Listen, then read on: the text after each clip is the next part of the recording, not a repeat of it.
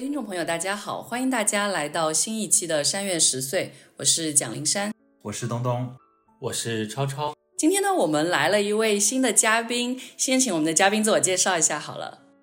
大家好，我是灰灰。那今天我们其实是在东东家录这个节目，就是真的也很久没有见东东了，然后也是我四年半之后第一次回国。所以就是趁着大家都在北京，然后就是说，那一起来录这个节目。那我们在录节目之前呢，想先跟大家分享一个很特别的听众留言。实际上这个特别有意思，是我前几天搬家的时候遇到的。然后呢，在搬家的时候，这位我卖给他电视的人突然。递出了一个礼物，然后说我是你的听众，我当时整个人就很惊喜，然后我们也很好奇，就是诶，他怎么会知道我是我？然后后来他说是因为在朋友圈看到我有发关于播客的一些消息，所以就知道了是我，然后就给我们寄了一张明信片，我就真的很感动，先给大家念一下好了。他说。林山你好，虽然这是我们第一次见面，但你的声音已经陪伴我两年了。我是山月十岁许多听众中的一个。二零二一年我来到美国读书，也是那时开始听中文播客。我在 UCLA 做图书馆助理，你的声音陪伴着我做 cataloging、shelving、marking 这些重复的工作。在东亚馆工作的时光，是我刚来美国时为数不多能通过读中文、听中文来确认自己的文化身份、寻找文化认同的时间。二一年冬天，Bell Hooks 去世，我听着三月十岁那期 Bell Hooks 著作朗读会的节目，完成了那学期在图书馆的最后一天的工作。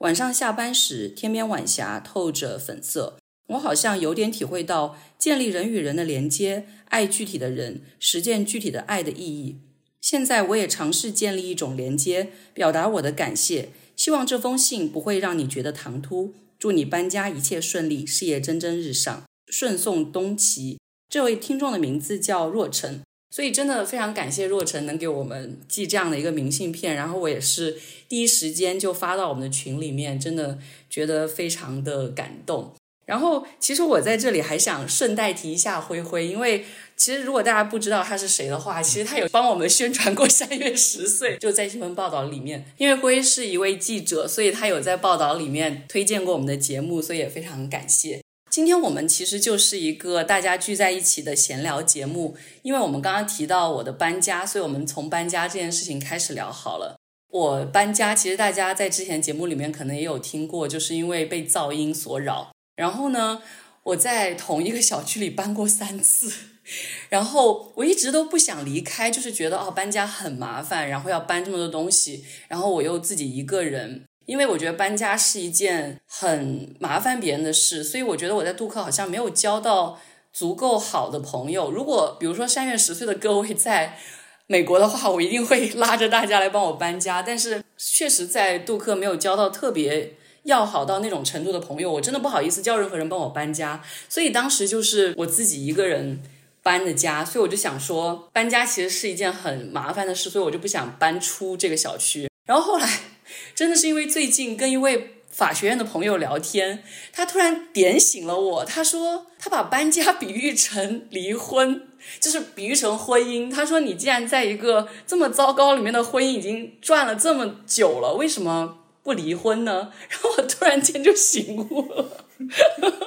然后我真的是在可能五到十天的时间里面决定了要搬家，找到了可以搬出去的地方，然后跟现在的那个搬家公司等于就是撕毁叫什么 break the lease，就是违约，然后交违约的钱什么什么的。然 后我之前一直觉得麻烦。忍受一下算了，就这样吧，反正就过了。然后可能因为刚好我也在那段时间在看《再见爱人》，然后刚好这个朋友又提到了这样的一个比喻，我就觉得，对啊，我天天在吐槽《再恋爱人》里面那些人为什么不离，那为什么我自己也不勇敢一点搬家呢？所以也是最近完成了搬家这个行动。那我们现在聊聊搬家好了，因为其实东东也是刚刚搬家，先从东东开始聊搬家经历怎么样？对，就是我其实也不算是刚刚搬家，嗯，我其实是今年搬了一次家，然后我过去的从毕业到就是工作之后的很长一段时间里面，我都是居住在同一个地方。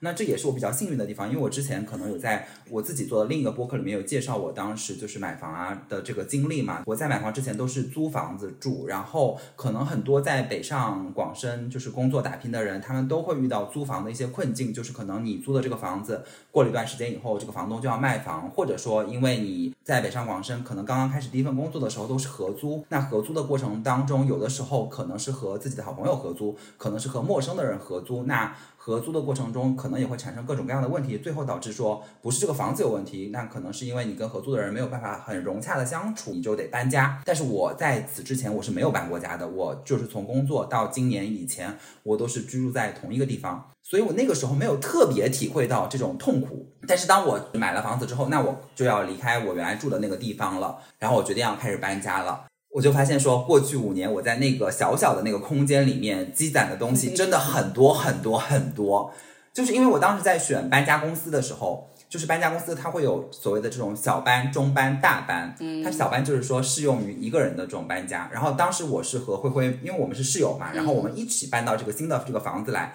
所以我就想说，那我们是两个人，他那里就是说，那就两两到三个人的东西适用于中班，那我想，那我就选一个中班。应该就可以了，而且其实，在这个过程当中，因为房子前期是要装修的嘛，那在装修的这个过程当中，我其实也有就是蚂蚁搬家式的把一些些东西就是在那边已经拿过来了。那在这个前提下，然后我就觉得中班肯定是够的，然后我就提前可能两三天用箱子打包东西，打包着打包着，然后我就看它那个上面标可以容纳多少个箱子的时候，我就意识到不够了。于是这个时候呢，我就说好，那。一个中班不够，那我就再叫一个小班，那这样两个加起来肯定是够的。然后那一天就是来了以后，他就把这些东西咚咚咚装上车，然后大致上也就是搬过来了。我当时就想说，有一些东西，因为就是中国人嘛，可能还是讲究一个所谓的这个新家的搬家仪式，就有一些些那种东西要就是在仪式的那一天拿过来，我就留了一小部分东西在那个家里面，就等那一天拿过来。然后中间可能有两个礼拜的时间吧，我就发现说。这两个礼拜的过程当中，我又发现我有很多东西落在了原来那个家的地方，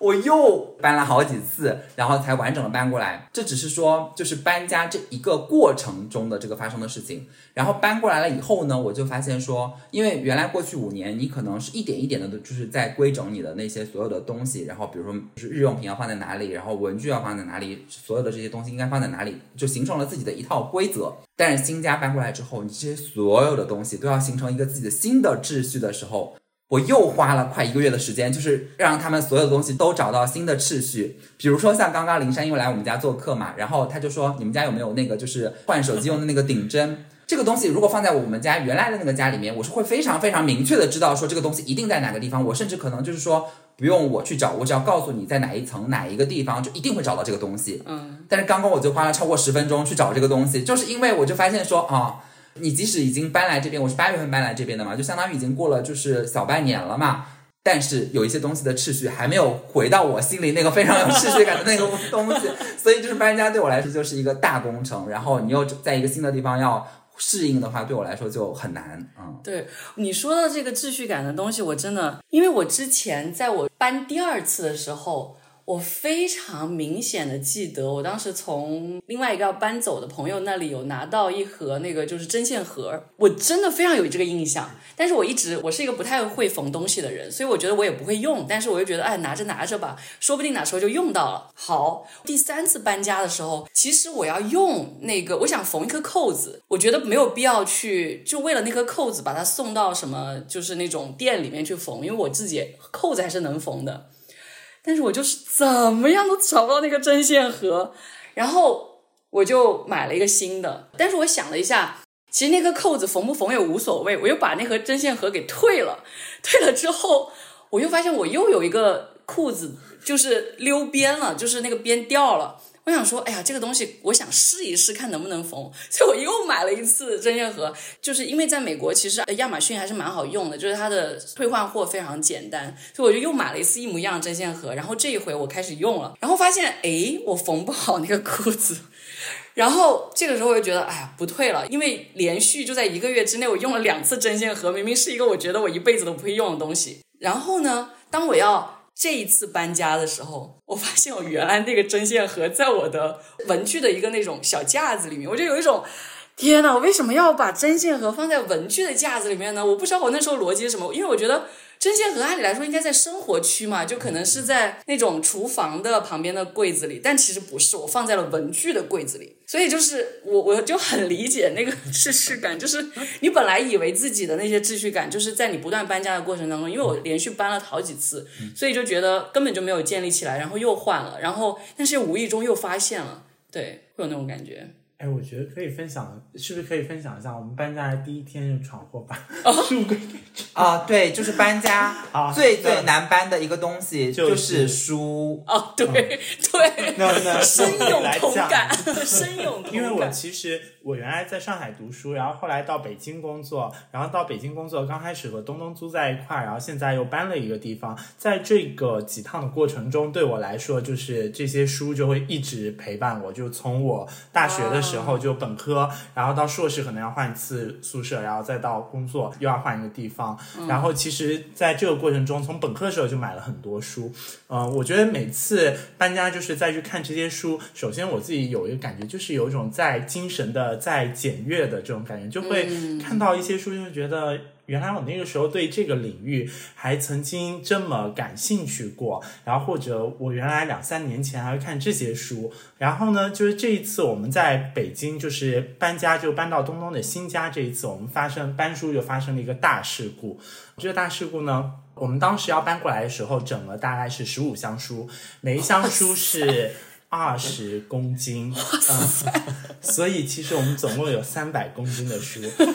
然后在搬到这个新家的第一天呢，就要开始把书上到那个书房的书柜，跟外面其实我们还有一个书柜，然后外面这个书柜呢就更加偏，因为外面的书柜它的这个橱窗是透明是玻璃的，然后其实我也会觉得大家如果来到我们新家，就会通过这个书柜就会看到我们平时在看什么书，然后反倒是那一些就是不常用的书，就会想着塞到里面的书柜，哦。大家不太看得到，然后就有一些那种。就是你觉得很难看、很无聊的大部头，就开始我就哐哐哐哐往上摆，然后结果摆着摆着，然后这时候洪一东还竟然跟我说：“哦，我们这个书柜就是还做的比较长，你不能都摆满书。”在他话音刚落的那个时候，书柜啪就崩了。天哪！嗯，那上面大概有百来斤的书吧。不止，因为那一天就是发生的情况，就是因为那是一个跨度非常长、跨度超过一点五米的这个书柜，其实本来就是一个书桌上面的那个就是置物架的、啊类似那样的感觉，所以当时我并没有设计说要把它摆满书，它还有一些置物的功能，然后所以也没有在中间加支撑板，然后隔、哦横隔板这些都没有加，它就是一个一点五米的横跨的这样的书架。然后发生了这个事故以后呢，反正我的那个就是书柜的那个供应商也不会听到我们的播客，然后我就给那个书柜的供应商打电话，我说搬家第一天我的书柜就塌了，他说你放了多少书上去？我说大概可能也就是就是八九十斤吧。他说哦，反正就是八九十斤一般来说是可以的，但是如果超过就是一百五十斤应该就不行。但后来我仔细算了一下，我们应该是放上去了三百斤的书。没有没有没有，我们可能放了七箱吧，七箱不就是接近三百斤吗？你每箱二十公斤呀，对呀。天哪！然后它就塌了，然后我的那个书架的供应商就来帮我就是维修，就是重新就是安装什么之类的。但是这也就是造成了一个问题，就是导致因为你一般就是新装修的柜子都要散位嘛，我们本来之前那个柜子就散位了，就是三个月的时间，但是新装的那些板子其实那你就没有办法，就是再有那个三个月的时间单独只散这一个柜子嘛，所以就会有这个问题。但是当时就是很崩溃，就是你搬家第一天，你们家就就是有一个柜子就塌了。但我觉得这是一个真的对我们这一群人来说很重要的问题，就是就是书的问题。因为如果大家有印象的话，我们毕业的时候，我跟唐也聊过一期关于书的，就是搬家的时候书该怎么办嘛。然后我其实每一次搬家的时候，我都觉得书是一个大问题。在美国有一个好处就是说，它有一个所谓的 media mailing，就是说跟书还有些这些 DVD、CD 这些东西，它可以以一个很低的价格寄，所以这个倒是。比较好的一个事就是，我从加州搬到北卡的时候，其实书的寄送没有花非常多的钱，但是问题还是在于它真的太重了，所以对于我来说，要去搬这个书本身就是一个巨大的工程。然后我刚刚还在跟超超聊这个事情，就是因为超超是一个很常搬家的人，所以就很难搬书嘛。我现在也是渐渐感觉到，我尽量在避免买纸质书，但是其实我很喜欢纸质书，我觉得翻纸质书的感觉真的太好了。但是现在就是我尽量在减少我那个书柜上有更多的书，但是我觉得你们的这个故事是一个 很特别、很具体的事情，因为我还没有遇到过这么夸张的，就是直接书架倒了的。对，就是但是你想一想，就是三百斤书，大部分书架它都是承受受不了的。对啊，在新家的第一天发生这种事情，甚至会想，是不是今天日子是？对，应该还好，就是就是什么岁岁快乐的那种感觉。如果一百斤它崩了，可能日子没选好；三百斤它不崩，你们日子才是选的这个精妙吧？对对，所以超超要不要聊一下你的搬家经历？那 OK，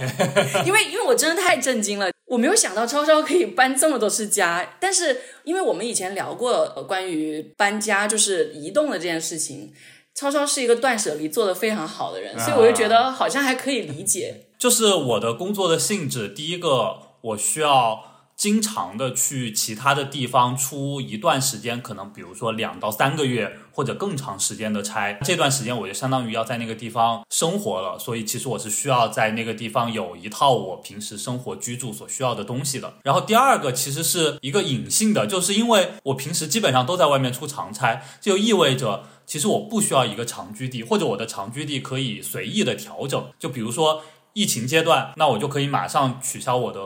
房子的租期，然后我就在家先宅着，然后可能这段时间我在其他的地方做项目，时间比较零碎，那我可能就会想着说，要不要在北京或者上海或者哪儿租一段时间的房子，然后平时没有项目的时候，这些零碎的时间我可以待在那儿，然后可以和朋友聚一聚或者干点其他什么事儿之类的，所以就造成了我的搬家的频率非常的频繁。然后这里面可能有两种吧，一种就是比较大型的那种，就属于我需要从一个长居的状态。然后调整到另外一个地点的长居的状态，那这种时候可能会需要的东西比较多，前面一个地方的东西需要清空，然后所有的东西都要移动到下一个地方。因为是长居的状态，所以比如说四季的衣服啊，然后所有平时生活要用的一些东西，包括可能你如果住上个半个月、一个月可能不需要，但是再长的时间可能会需要的一些东西，这些是需要去移动过去的。然后还有一些是属于没有那么大动静的，比如说我现在我目前。住在上海，但是我接下来需要有一个北京的项目，那我在北京要住一个多月的时间，那这段时间我其实上海那个房子也在，所以说我需要把一部分我这一个半月要用到的东西，把它挪到北京来。这相当于一个动静稍微小一点的搬家，就反正这两种都相对来讲比较频繁。我刚才和林珊讨论出来，盘算了一下，就是今年我一共就已经搬了五次，北京、北京、北京、上海、北京，就是中间还有跨城的，然后包括去年也是需要从。中山先搬回武汉，然后再搬到北京，然后再往前。其实每一年都会有这样的搬家的情况，我基本上好像没有哪一年 没有搬过的，就属于一个动静搞得非常的频繁的。在这种情况下，其实像刚刚林珊说的，我是真的没有办法做到给自己保留太多的东西，因为那样的话搬起来真的非常的痛苦。其实我基本上不管是大型的还是小型的搬家，我都会控制在一天之内全部收拾完毕这样的一个。水平内，之前从北京搬到上海，就是大概一个多月、两个月以前，那一次搬家，就是我基本上就在一天之内，把我可能积攒了差不多一年的所有的这些东西全部都整理完、打包好，然后该寄的寄，该随身携带的随身携带。我当时应该是寄了一个特别大的纸箱子，然后再随身拎了两个行李箱，背了一个包，然后还多出来少量的东西，就差不多是这个水平。其实。和刚才大家提到的情况相比，就是 微不足道。我是属于那种小班的那个面包车，我只需要用一半的空间的人。书纸质书是绝对 NG 的，只能以电子的形式。因为我们那次小班还搬来一个大提琴，一个大提琴就可以小班的四分之一吧。对我之前搬的可能。相对大件一点的，也就仅仅是，比如说我有一个三十多寸的显示器，然后那个显示器就属于你也没有办法随身带，你必须得寄。嗯，然后还有你说显示器，我真的我看家东东家电视，我真的太羡慕，多少寸？八十？八十六寸。对呀，就是。啊，好爽啊！但是我想到我，因为我开头提的这个卖电视的这件事情，就是我那个电视好像也就四十几寸，但是它有一个电视架，然后两样东西都很重，而且。我们女生想把那个螺丝扭下来都很难，因为它有一个操纵，先是拆不下来。因为我其实一再跟那个同学说，我说你尽量找一个朋友一起来搬。对，啊就是有一个他有一起来搬的朋友，但是找一个开 SUV 的朋友，谁知道开了一个正常的大小的那种轿车，啊根本不可能塞进去，完全没有空间。对，它是一个四十几寸的电视，就塞不进去。然后我刚开始还想说，你可以一体搬走，这样就不用把那个螺丝拧拧下来。下来，然后又要你要装回去，因为那个电视也很重，就是一定要两个人才装得好那个电视的。没想到他开了个小的车，所以我们就刚开始就说，那就先拆电视吧，说不定分开了就能放进去。好不容易跟他花了一两个小时拆好了电视。因为就是拧不下那个螺丝，因为那个螺丝有点有点问题了。嗯啊，然后好不容易拆了电视，然后呢，这个时候发现，就算你拆开了电视机跟那个电视柜，还是放不进。是啊，对，然后后来就是他们运走了那个电视本身，那个四十几寸的还是可以放进了后备箱，但是那个电视柜对那个架子无论如何不行，所以它等于又放在了那个房子那里一天，还第二天再找了一个大的 SUV 才运去的。啊，对，就是 就这种大件儿就很麻烦，对，而且特别是那种形状不规则的大件儿，是，所以我搬家的时候也是特别讨厌，像什么衣架呀、椅子啊、桌子啊这些鬼东西，就是你拆吧，你又不想拆它，拆了完又要对，装又，要装。但是呢，你不拆它搬起来就是 那个形状很烦。但是就是还好，我东西比较少，嗯所以即使是这种呃，一般其实一米的桌子小班都是可以随便的往里面塞的，嗯然后再大的话，可能就要得中班的那个面包车才能塞得进去了。其实我的这些经验呢，也只能先大家先断舍离成功了之后，可能有点锦上添花的作用。对于刚才的那些困境，估计也没有多大的帮助。如果说像我这种东西比较少的，我还是会倾向于就是很多东西尽可能的就原样搬过去。比如说像林珊刚刚提到这个针线盒的问题，就是我不管在哪，我的针线盒应该都会在我的一个收纳的抽屉的收纳箱里面。嗯，然后针线盒啊，还有一些小的杂碎的日用品啊什么的东西，都会在这个收纳盒里面放好。可是我觉得我那个文具架子也是一个收纳的地方。但是我只是一个小箱子，所以它可以就是摆在任何地方都啊 不改变。嗯但是其实你的架子，你拿的时候又涉及到拆和重新摆放的问题。对，在你重新摆放的时候，你的思路就不会和当初一样了。但对我来说，就是一个新的空间，它就要新的、完全的新的布局，才对能很合理的利用上每一寸空间。对对，就是这样，是的，。所以还是大家东西太多了。像我不需要非常高效的应用每一次的空间，我没有那么多需要用的，我我只需要一个双开门或者三开门的衣柜，它就可以足够摆我所有的衣服以及我所有的收纳盒了很。深的一件事情，就是那时候超超还在中山的时候，我们有看到过他们租的那个很 大的房子，两百多平大巨空，什么也没有。当然是租的也，也啊很正常，但是真的就是什么也没有。但其实那个房子，因为我们在那个两百多平的大平层前前后后一共住了接近两年的时间，嗯就积攒了其实非常多的东西，比如说 必然积攒了一个折叠浴缸，对啊，甚至还有听众在留言里面问这个折叠浴缸的那个连接，对，有一种 哇哦，那那到时推候大家销成功，推销成在底。下留言，我给大家推这个浴缸的链接，又便宜又好用。浴缸就真的就是它，就属于其实我有一个标准，就是属于有一些东西它非常难以运输，但是它价格其实并不高。就这种东西，大家就是要稍微舍得一点，就不要太纠结。浴缸就属于我一看就是知道这个浴缸只能在这里，我也不可能把它带走的。但说实话，因为刚刚超超在购置新的东西，因为他要在北京住一个多月，我实在是对其中的一些东西不太理解，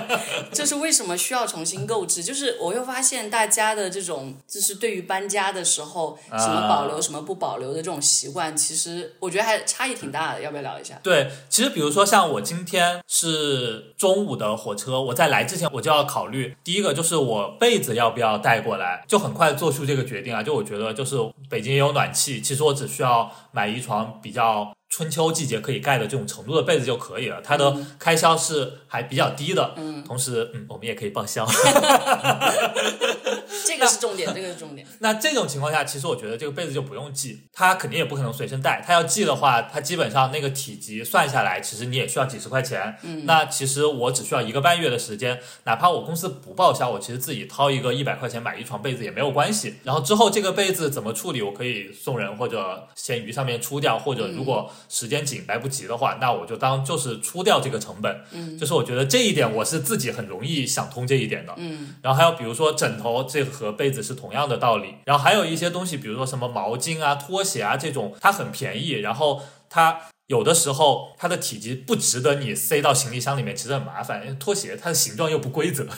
所以我会买最简单的人字拖，就这么很薄，可能也就一厘米这样子。那就就很穿起来就不舒服啊。是没有对。那你其实你现在在京东下单，花十块钱，你就可以买一个四厘米厚底的拖鞋，踩起来像我觉得，我觉得，因为要我在美国买一双拖鞋，可能要十几二十刀，我会觉得没有必要。那倒也是。对，所以我就觉得，那我就带着这个人字拖到处走。但是我是说旅行啦，其实没有那么多涉及搬家的问题。对，对，那就是根据不同的东西的价格、体积、携带性来确定一下这个事儿。然后还有一些，比如说像毛巾，它是本身自己使用就会有一个替换周期的，是。那你就可以大概看一下，就是哦，我差不多其实这个毛巾我也要换条新的了。是，那我就正好在家里用掉旧的那一条，然后嗯。在北京的时候刚好就买一个新的毛巾，它就其实刚好卡到这个替换周期，那这个就也顺理成章的省掉了。把这些全部都纳入进去之后，其实我就搬起来很轻松。我这一次搬就只是拎一个登机尺寸的行李箱，然后背一个包就好了，然后显示器我寄过来了，就所有东西就只有这些了。嗯，然后在这边稍微购置一些东西，他们全部都是明天就可以到的，所以就还蛮方便的。基本上这种小范围的搬家，我都是采取 这样的一个原则。但如果同城就更方便一些，同城其实叫一个自如搬家，那其实东西多一点也无所谓。那跨城的话，就其实一般就是这个样子了。然后大型的搬家的时候，我记得因为在学校首先就积累了很多的东西，然后在学校搬出来之后都是在北京，所以东西就顺理成章就一直积累下来，最后到我。毕业那一年的年底，然后刚好是北京的项目结束，下一个项目暂时还没有，中间是一段空白的时期。然后我觉得那个时间暂时也没有必要在北京租房子，我就先回了一趟家。那个时候其实就有比较多的东西往回搬。我记得那个时候我一共寄了两个大的纸箱，然后两个大的行李箱，然后丢了一个大的纸箱。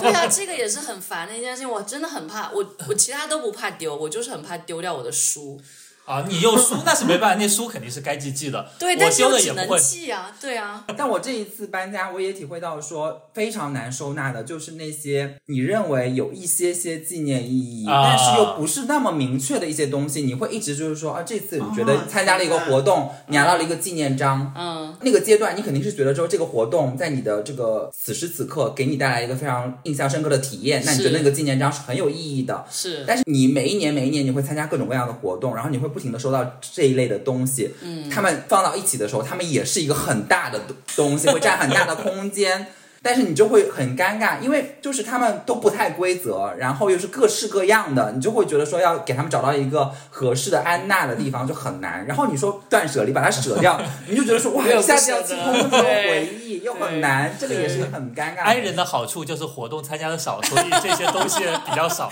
我基本上只需要标准很简单，就是朋友送我的东西我会保留。然后其实朋友送的大多的东西又是什么书啊、明信片啊。对，其实现在大家很少送那种非常浮夸的工艺品，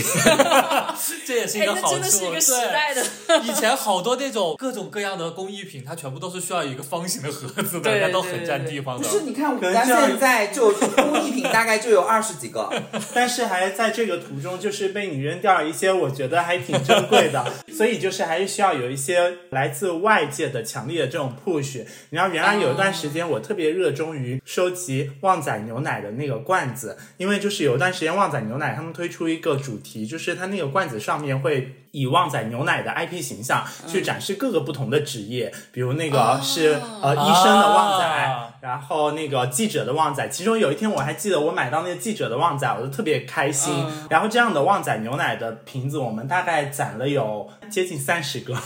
塞，就是每一次你去超市里面，就是你都会留意一下那个旺仔牛奶那一栏，然后就是它这次有个新的职业，你就会想要买回家，然后不管你喝完还没喝完，就是你就会放在那里。然后洪一东这一次要搬到新家，告诉我这个东西我们绝对不能带走，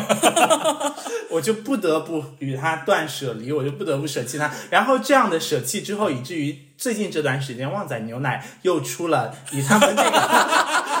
就他们这他们现在又出了五十六个民族这个主题。然后我我在超市我看到以后我都有点心动，但是我想想以后我还是要跟他们告别，算了，我就不买了。然后所以我已经很长一段时间我再也没买这也是有一些人他很容易被商家影响。这个我作证，就是因为多多和灰灰的 上一个家，我也经常过去玩。嗯，我有看到那些旺仔牛奶，但是我一直没好意思问，就是因为我满脑子想的都是这什么玩意儿。有的有的时候，我甚至就是我知道它糖分很高，我就是会觉得我不要喝它，但我就是想要为了得到那个瓶子，啊然后而买了就是放在那里，甚至它过期了，但是它的瓶子也要放在那里。那亲爱的听众朋友们，就是虽然随着现代社会大家送礼的习惯的改变，工艺品的影响变少了，但是商家营销的花招多了，有一部分人可能就是重点的受害人你群。看我们现在就是那个东西，就还就是我觉得有点鸡肋，就是这个就是。前段时间某茶饮品牌出的一个啊特别有名的，还被下架了。对，啊还被下架了，所以我们就不点名它了。然后，但是这个东西就是我原来在办公室我买到它的时候，然后我就说，那喝完了以后不能够把它扔到垃圾桶里吧，就是寓意有点不太好。哦你把那个什么东西，哎，其实我真的很怕，就我觉得这种佛的东西，就是很怕。对你其实确实不太需要它，但是那它可又觉得以就是你把那个什么东西扔到垃烧了圾对桶里吗？烧有一种供奉的感觉。然后就是，所以你就把它供在家里啊。后来它被下架了以后，就知道这东西不是绝版了吗？然后就觉得那就带回家吧。然后带回家，我们现在放哪好呢？就只能展示出来，就放在那里。这个真的是人与人之间差别特别大，因为之前有一次特别有意思。刚才林珊还提到一点，嗯就是说没有人帮他搬家，如果下月十岁在，肯定会叫他们。就是我最开始第一次从北京搬走的时候，我就喊了大力来帮我一起搬，但其实大力没有做什么，因为我自己都可以处理。对。但我就觉得，就是搬家的时候有个人在旁边，你就会觉得还对还蛮爽的。对对对，因为我一定要讲一下这件事情，就是这一次搬家，刚好我们我的 supervisor 就是我的那个导师来了三个访问学者，都是他的学生，然后他们三个人就真的很好，我真的是才刚刚认识他们，但他们就是一个男生两个女生，其中那个男生就主动说。需不需要我们帮你搬家？我当时还不好意思，我真的觉得搬家是一个非常大的恩情。如果不是好朋友，我真的不想麻烦人家。我觉得这是一个巨大的麻烦。是我的话说的很功利，说的好像很难听，但是如果不是我的好朋友，我也不想帮别人搬家，所以我有点不好意思麻烦他们，但他们又主动的提出来了，我就会想说，我看到我那满地的东西，我当时就觉得我真的一个人可能搬不动，因为当时是什么情况呢？当时是要回国前的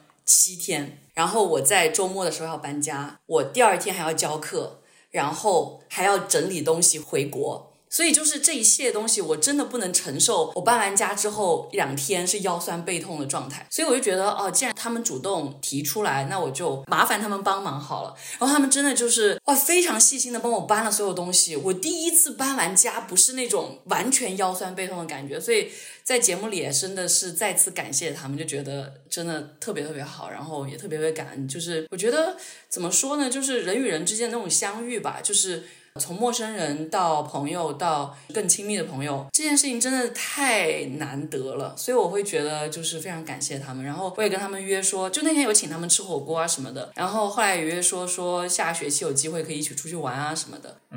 我不知道灵山有没有这一层顾虑，就是我觉得啊，嗯。就搬家除了它是一件很麻烦的事情以外，其实还有一层就是搬家它是一件很私密的事情，对会因为你会整理很多自己的东西，所以如果不是关系特别好的朋友，你一般也可能出于这两个考虑，可能都不会太想要麻烦别人。对。但大力就 OK 了，但是我其实也不太需要大力帮我做什么，我就是对每次招呼大力说我要搬家，你要不要过来旁观一下，我觉得 观看我搬家？自己最私密的东西可能也就是日记而已，还好。但我觉得就是大家会有特别好的朋友来，啊就是会提供另外一个视角。啊，嗯，对，他会帮你去做一些断舍离，对对对因为就是每个人珍视的东西是不一样的。对那有一些匪夷所思的东西就会被别人指出来。有的时候候老师就像逼迫我丢下旺仔牛奶。但有的时候你就是可能会需要在这个成本和这个回忆之间做一些小取舍。嗯有的时候旁边人推你一把，你就觉得其实也还好。对。然后有一些东西可能就是旁边人推你也不会对。愿意就是，真的很对对对珍视嘛，对，就是对别人只是给你提供一个视角，他不是逼你去把那个东西对。丢掉，对。但是他会提供一个视角。我其实觉得我这么长一段这两三年在搬家的时候，最难搬的一样东西是我的高达。你可以把它太拆难。开了，然后搬走，然后再重新地重点就是，大家应该还记得我的原来室友王瑞，就是我是一个非常讨厌拼东西的人，就是我一点都不 enjoy 那个拼什么拼小房子啊，拼乐高啊，啊然后拼这种高达的模型啊。太复杂了，我只想看那个完整的东西。但是王瑞非常喜欢做这件事情，所以是他帮我拼好的高达，所以我从来没有想过要把它再拆开来，因为很多那种精细的那些小的零件，而很容易且拆很容易拆坏。对，拆坏、拆掉就丢了，就拼不回去了。但是现在我的那个高达是躺在了我的文具的那个小架子里，因为因为它的手搬家的过程中散了，对不对对对同样的问题也发生在我们这次对搬家，因为我们拼了一个超级超级大的霍格沃茨的城堡的 哦，对吧？六千片，好像六千片，然后搬家的过程中，那个城堡就有一些部分损坏了。我们已经搬过来四个月了，还没有开始重新修复工程，因为它真的，我们那次拼起来的过程中。你要知道，六千片的这种就是乐高拼的时候，你不是说今天我有两个小时我就可以来拼的，因为你你要开始做准备工作，你就要做一个小时。如果你今天只有两个小时，你准备工作做了一个小时，然后才拼了一个小时，这个时间就花的很不值当。你必须说，我今天好，我有四个小时的时间我来拼，然后这样就是一直拼一直拼，拼了半年左右的时间才把它拼起来。然后他现在就是损坏了。所以呢，就是如果来我们新家的朋友，他们经常过来就看说，诶，你这里有个东西遮住了，这个 我就说那是一个残缺的城堡，多么棒！同样一盒乐高可以玩两次，体验两次快乐呢。就有记得把我送你的那个守护兽也赶紧拼好。哎，那要不你来帮我们体验一下？下一个项目有点忙。我当时我当时乐高的时候，我也是好喜欢哈利波特那些，然后我就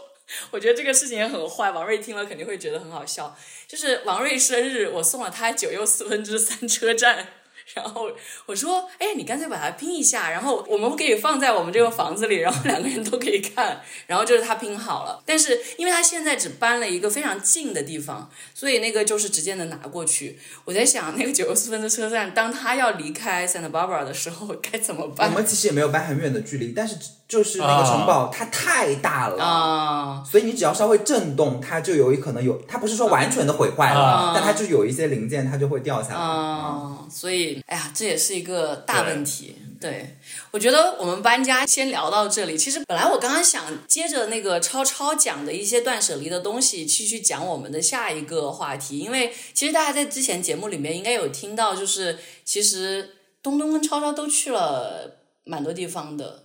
吧。嗯，对，然后我也算是有一些小小的旅行，然后有时候开会也是有一些短暂的这种旅行。然后接着超超刚刚那个话题，就是我是一个一定会拿自己的浴巾跟拖鞋的人。就是拖鞋是因为我觉得就是方便，就带自己的拖鞋，因为美国的宾馆里面基本上不提供拖鞋，因为他们都默认你会光脚。但是我想说。你这个地毯一看就脏的不行，为什么要光脚踩在上面？所以我都会自己带拖鞋。然后浴巾是因为我很容易在宾馆过敏，就是我睡在他们的床上都会过敏，所以我都会专门带长衣长裤的这种睡衣，然后我也会带自己的浴巾。所以我想问大家，就是大家旅行的时候会带一些什么？东东，就是我先接你刚刚说的这个拖鞋的这个问题，就是在国内旅行的话，你肯定是不会带拖鞋的，因为酒店肯定都会提供拖鞋。是但是我们就是近期，我最近几次，包括去以色列啊、印度啊，然后包括今年去西班牙呀，然后还有去日本呢，我们有固定的几个朋友一起嘛。嗯。但我们第一次就是去以色列。嗯。当时就是因为带这个拖鞋的问题，我们这个第一次的旅行团差点就散架，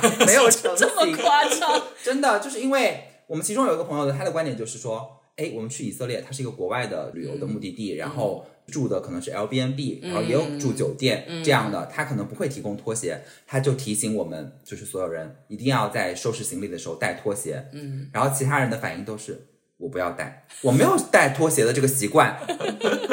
然后他就那个提醒我们带拖鞋的朋友就罗列了这些理由，说为什么要带，然后大家的反应就是。我不想带，太占地方了。如果真的没有拖鞋的话，我就去买一双。这就跟超超的那个刚刚理念是一样的嘛，就是在国内，那你大不了就是今天下单，明天就到了，或者什么的。然后他又跟我们解释说，以色列的拖鞋很贵。然后我们就说，到底会贵到什么程度？他就开始很夸张的形容，你知道吗？嗯。然后大家就这个问题争论不休。后面他又再罗列了一些别的，就是什么要带暖水壶啊，是折叠热水然后壶，折叠热水壶啊，然后要带自己的这个就是被套啊，然后反正就是种种，他觉得他要带这些东西，他就提醒我们其他所有人也要带这些东西，然后我们觉得大可不必，他就觉得我好心提醒你们，你们怎么就是完全不领情呢？然后我们就在出行前就因为这个问题差点就成行不了，当然最后大家就坚持就是说，就是你要带你就带，我们不想带就不带，如果最后因为不带这个东西造成的困难，就自己去承承担，不要怪罪别人就好了。那最后我们就还是成型了。然后当然最后我们确实是发现，在以色列你确实需要自己带拖鞋，或者就是要在当地买的。但我们后来也在当地买了，确实比国内稍贵一点点，但是就是还是可以承受的范围内，就是最后还是以这种方式解决的。哎，我想说一点，热水壶我也是会带的，就我觉得是一个环保的行为。你指的是保温杯还是？保温杯他他们烧水的保温杯哦，烧水的热水壶。因为他说，因为他说，对于以色列人来说，他们很多时候就喝直饮水，对然后可能对于中国人来说，很多人对要喝温。水。但是可以用他们的咖啡壶烧热水啊，只是有咖啡的那个味道而已啊。我都是这样子的，就是如果你要烧热水的话，但首先对于我们其他几个人来说，就没有喝热水的对需求。对，我也 没有，没有对，出去的时候还好，对对，就是，然后我自己如果旅行会带的东西，第一个就是我也是那次以色列旅行回来之后，我意识到很有必要的。然后我现在包括出差，我也一定会带这个东西，嗯就是指甲刀。对，哎，这个也是我一个特别想讲的。我记得我以前在国内坐飞机的时候，指甲刀是会被绞出来的，嗯，所以我一直都没有带过指甲刀。指甲刀只是要拿出来安检，安但是检它可能有不会收啊时候会被，。但现在基本都不太会哦带有安检了。，对，我会意识到这件事情，是因为我发现美国从来都不会把这个东西拎出来说现在国内也不。太会。对，所以我这一次回国，我是带了指甲刀的，因为真的很必要，太干了，我一直在剪我的那些死皮。那我不得不说，我的包里就是常备指甲刀的。对，所以我现在常包我里我不光旅行，我的包里就是有一个指甲刀。哦，对，我我觉得是有现在我现在包里也常备着这个东西，就是因为那一次我们去以色列十天，然后到第九天的时候，我们就都没有带指甲刀，然后所有人的指甲都长得疯狂的很夸张，然后就后来我们实在不行了，我们就就是开车去一个超市里面，然后就找找找找找找，然后终于找到指甲刀，然后大家真的就是迫不及待的站在那个超市的门口，所有人就站在一排，然后剪指甲好笑了，而且而且就是我除了包里会有一个指甲刀，然后我住的地方会有另外一个指甲刀，然后可能如果我们在客户公司有一个办公的会议室的话，那个会议室我可能也会备一个指甲刀，然后就所有人都在用我的指甲刀，就每个人要剪指甲、要剪倒刺儿、要剪什么东西都会喊我。对，哦，就是对，叫倒刺。我刚刚为什么要说死皮呢？啊、反正就是这个东西是我那一次旅行之后，我就意识到很有必要带，而且其实很多人会忽略，因为他们可能就是按照那个旅行攻略去带东西的时候不会带这个东西，然后但是你只要旅行超过五天以上，你肯定是需要这个东西指甲刀的对对。啊、然后剩下可能就是。洗漱包嘛，然后我以前就是洗漱包，其实带的东西会相对比较少，但是现在对我来说，就是洗漱包别的东西都可以落下不带，但是我一定要带就是剃须刀，哦，对，因为就是剃须刀是一个，我觉得就是你在别的地方买的时候，你不一定能买到那个就是你用起来很顺手的那个剃须刀，然后你用起来就会很不习惯。嗯，所以我就会一定要记得带剃须刀，否则的话，就是因为你旅行嘛，你就要拍照片，然后你可能后期就没有办法拍照片。我没有这个困扰，没有这个困扰，但是但是我想说，其实我会带比较完整的洗浴用品，就是我会带。我觉得洗面奶是一定要带，因为我绝对不可能就是一下子能买到我最合适的那个我用的品牌。然后就是沐浴露我也会带，洗发露我也会带，因为我觉得酒店的就是真的很不好用。但我都有分装瓶，对啊，就是那种就是我也会尽量的带，我经常出差嘛，所以我本身就会分装好装在那里。然后我下一次出差的时候，我可能就直接把上这个洗漱包就拿上就带走，但就可能会出现说我上一次分装的那个用完用了。完了，对对对，然后就那就会。出现就没有，那我就也凑合用一下也没关系对。就这个对我来说不是一个那么大的困扰。如果有自己用的习惯了，当然是最好；没有我也可以凑合用一下。对，然后另一个就是因为我现在头发变长了，我就换了以前不一样的发型嘛，所以我现在也会经常戴就是发胶和发泥这个东西。啊然后我也会发现说，就是我的旅行的同伴里面，他们大部分都不会带，但是如果你带了，这个东西就会很受欢迎，就是他们就很需要它。是对的，对对，这几家到一个道理。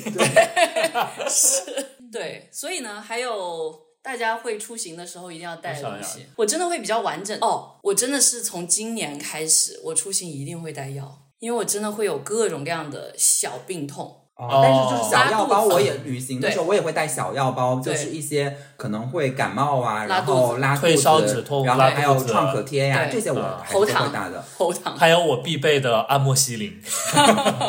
对，就是我以前从来都不带的，我觉得啊，不就出去三天吗？怎么会可能有什么事情？但是常常拉肚子，所以就是对我就我就会一定会带药，然后还有就是美国的飞机上基本上没有吃的，所以我都会带一些零食。啊，对，因为你在飞机场能买到零食都不是我喜欢的，就我一般都吃日韩的零食，然后美国飞机场肯定卖的都是美式的零食，好挑哦。太甜了，真的太甜了。但我旅行前还会做一个工作，嗯。就是这个不是携带的东西，就是这个就是跟我们前面讲搬家可能类似的，嗯。我会提前就是在自己的那个手机里面下载好一些书，啊对我也会，啊我也会，一定会。对，就是因为长途旅行的时候，就是飞机上的那个电视有些就是选不到你想要看的对然后那个上面又没有网络，就是因为国内的现在大部分的航班还是没有网络的一个啊状态，或者你要付比较高的价钱才能享受比较有限的网络服务，所以我就一般还是会下载好书。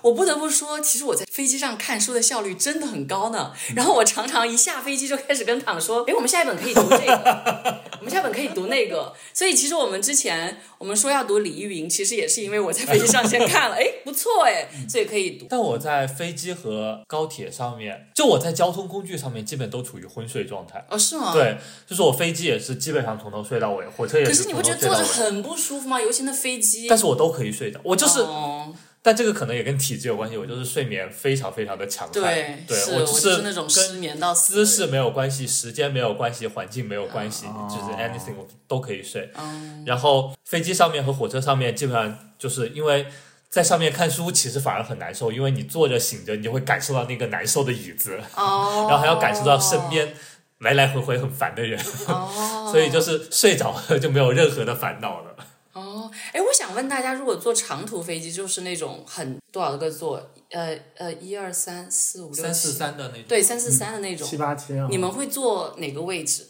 这取决于说目的是什么。嗯就是如果我出差的时候，我都是要直过道的，因为这样的话就会第一个下飞机。哦，就是我想要坐那个第一个下飞机的人，我就要直最前面，然后且过道的位置。可是长途会意味着你在过道旁反复地你很难让就是我觉得每次对而且要反复让人对，家所以就是就是出差的时候就是这样的嗯心心情嘛，就是出差的时候，我的目的就是要尽可能的快速对的下飞机，然后尽快的就是到达那个酒店我。我也能理解啊，短途飞机我完全可以，就是五小时之内对我来说都是短途飞机，啊我都可以坐在过道旁。但是比如说我这是长途飞机，要坐十四个小时，那就会长途那就靠窗，靠窗。对靠窗绝对有。而且我会选那个最边上的靠窗的，且只有两个位置的那个地方。哦，那如果有，那肯定也会优选。对对人越少越好，旁边的。对对对对你对知道那个安全通道就是脚可以伸的比较长一点。对，而且后面刚好但是但是安全通道不让调座椅靠背啊。但是我对我来说就是。后背没有关系，哦就是脚能够比较自由的，就是在那里。就是那我是需要那个后背可调的。我我也想要后背可调，但是呢，很反正我少坐安全通道我坐安全通道，我也会调后背，然后空姐也会过来说请调直，我就调直，然后她走了我再调后背。好过，我真的 非常烦对这种不起人，对，真的对不起真的很向大。家道歉，我以后再也不这样了。我自己是觉得，我也觉得我做的很不对。特别矛盾，就是我会觉得我自己对于上厕所会有，我能意识到会有比较高频率的需求，啊然后所以我会觉得，那我要不就是坐到那个靠走廊的位置，这样尽量不打扰到别人。然后呢，我又会觉得说，我也有点想要坐靠窗，我要觉得要是我靠窗那个人是一个像我这么烦的人，那可怎么办？所以就我每次在选座位的时候，就是。每一次我都会，就是都会有这样矛盾的心情，然后所以呢，经常是可能剩下哪个座位，当我选到靠窗的时候，我就想，嗯，很好，现在没有人来打扰我。然后当我坐到走廊的时候，我就觉得啊，这样也不错，我就是是你这样的心态啊就是就是你想的是很纠结，我想的是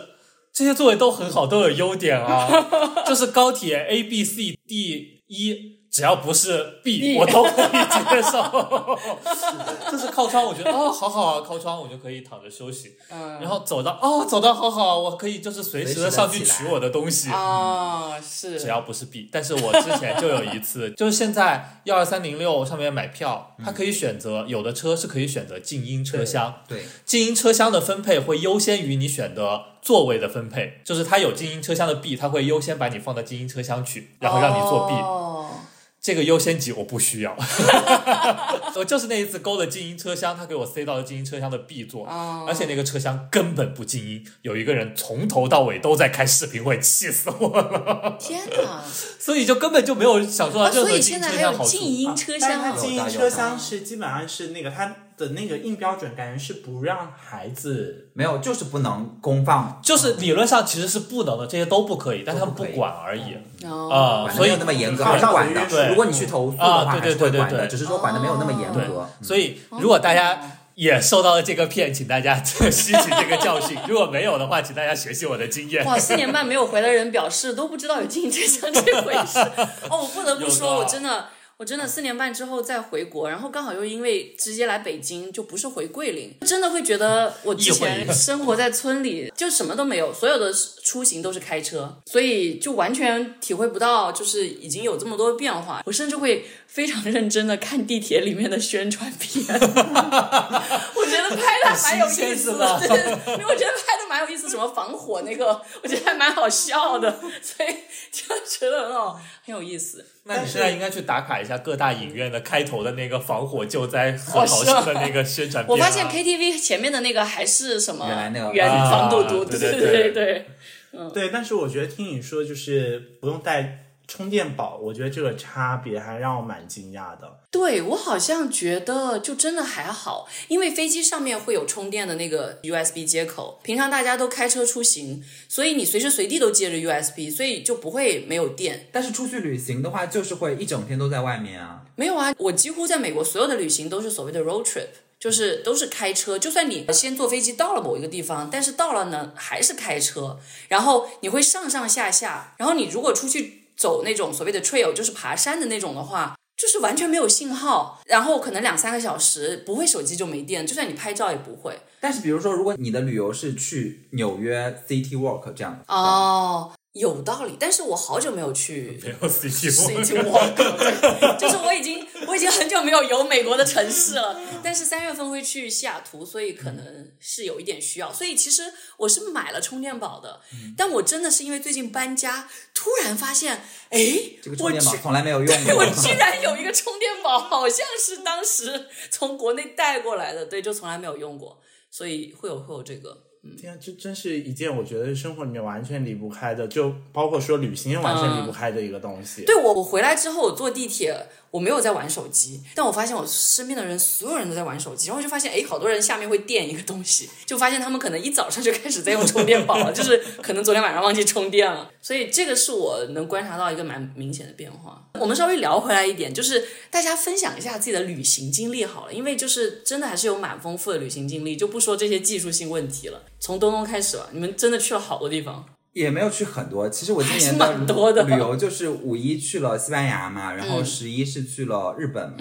就是主要的其实是这两个，然后国内其实就是出差可能顺便游览一下这样子的，就是去了成都啊、重庆啊这些地方再旅游一下。然后五一的那个就是西班牙旅游，我自己在自己的播客里面就是单独做了一期节目，做了分享。主要去的其实是这个巴塞罗那，然后再去了就是西班牙南部的这个几个城市。那主要的当时选择这样的一个旅游路线的这个因素呢，其实主要考虑的就是文化因素，就是不是主要以这个风景因素在选择旅游目的地。然后呢，同时也没有去大家可能会想到的，就是即使从文化因素上来说。可能马德里也是一个比较重要的城市，但是马德里呢，从西班牙的这个历史的这个发展的角度上来说，而且因为我们更看重的不是说西班牙的近代史，而是西班牙更早的那一部分的这个历史，那马德里其实就相对显得没有那么重要。所以我们当时选的就是这样的一个旅游的路线。然后在巴塞罗那，主要就是高迪的建筑之旅嘛，然后每一个都非常非常的美丽，然后就是。去之前也做了很多的功课，然后在当你身临其境的时候，你还是会有超出预期的那样的一个感受。嗯，然后就是在巴塞罗那待了三天，然后后面。又去了就是西班牙南部的城市，西班牙南部的城市呢，其实主要都是偏穆斯林的一些风格的这个建筑。因为其实我去之前，我也对西班牙的这段历史了解是比较少的，因为我会觉得说西班牙是一个欧洲的国家，然后我会觉得说它更跟欧洲的那个历史会连接在一起。但是我没有想到说，就是西班牙这个南部的这一部分，就是跟穆斯林的这个关系会这么的密切。然后它主要遗留下来的那些也是穆斯林的相关的那些建筑。但是穆斯林，如果大家去过一个像中东地区，旅游的话，就会发现说，整个伊斯兰教，然后包括穆斯林的这个民族，他们在建筑领域是非常非常突出的，尤其是在一些花纹建筑的这些雕饰上，做的非常非常的精细，然后也是一个非常震撼的这样的一个感受。那除此以外呢，就是在整个西班牙旅游的过程当中，因为我们这一次日本旅游了之后，那个就是灰灰在。问我的时候，他就问我了一个问题，就说如果有一个选择的机会的话，你想出生在哪一个国家？嗯，然后我仔细思考了半天以后，我可能也并不是因为说西班牙的这一次旅游经历是最新进的，然后，但是我仔细思考了以后，我就选择了西班牙。我选择旅游，就是因为我这一次旅游的过程当中，我有感受到说，首先西班牙。的整个人民的那个生活状态是非常非常放松的，嗯嗯，就是他们很松弛，然后大家可能概念里面就是觉得他们很懒，嗯，就是他们工作日的那个工作的时间就很短，然后中间有很长的这个午休的时间，然后到了晚上的时候，当然也因为他们日照时间比较长，然后到了晚上的时候，他们可能八九点钟才开始吃晚饭，然后就开始喝酒，然后到很晚，然后大家也会经常看到那些就是那种午夜巴塞罗那那种感觉嘛，对，然后这是一一个方面，第二呢，就是这一次去了以后。我就会发现说，它西班牙又是一个多元的这种民族和宗教文化融合交汇的这样的一个地方，因为它南部就和非洲相邻了嘛，然后中间刚刚也讲到，它又跟穆斯林这样的一个这个文化去做融合碰撞，然后同时它有一个比较长的悠久的历史。那曾经也辉煌过，所以我会觉得说你要出生在一个有文化的底蕴的国家。然后第三呢，我会觉得说它现在又是相对没落的，嗯，它不是一个强势的这样的一个欧洲的国家，嗯，它从经济，然后从国际地位上，它也不是一个这样非常强势的国家。所以我会觉得，如果你出生在这样一个国家的话，你的心态会更加的开放，你不会带着一种大国视角，你同时你又不是说。你出生在一个相对来说历史地位那么不显著的国家，那你可能又会有一种被忽略的，然后想要证明自己的那样的冲动。所以我会觉得说，你如果出生在那个国家，你的这个视角会比较的开放。所以我最后就选择了说，我如果要选择出生的话，就想要选择在西班牙。那同样的。就是我十一就去了日本嘛，那日本其实是我基本上所有的，就是如果是我要出国旅游的，从我自己的角度上来说，因为我就是大学的时候也学了一些日语啊，然后包括也从小就是一些日本动漫的这样的爱好者呀，所以其实从我自己能够出国去旅游的那一刹那开始，日本本来就是会是我的第一选择，嗯，但是因为各种各样的机缘巧合，反正就是后来就一直没有去日本，一直没有去日本，就是可能大家。心里面就会觉得说日本是一个比较容易去的地方，然后除此以外呢，可能也是跟就是旅游的这个伙伴有关系，就是可能有的人已经去过了，嗯啊，或者有的人就觉得说我们想要去一些小众的地方，反正就总之就一直没去，嗯，然后这次就好不容易说凑到就是有些伙伴大家愿意一起去，然后去完之后大家体验也是非常好的，就是虽然我们只去了就是东京这一个城市，但是东京所能带给你的那种文化冲击就是那种你就会觉得说。哎，它既熟悉又陌生。然后，即使是你可能已经了解过很多的日本的文化，但是你深入到那样的一个社会体制里面，你在那个东京的那个地铁里面大迷失，然后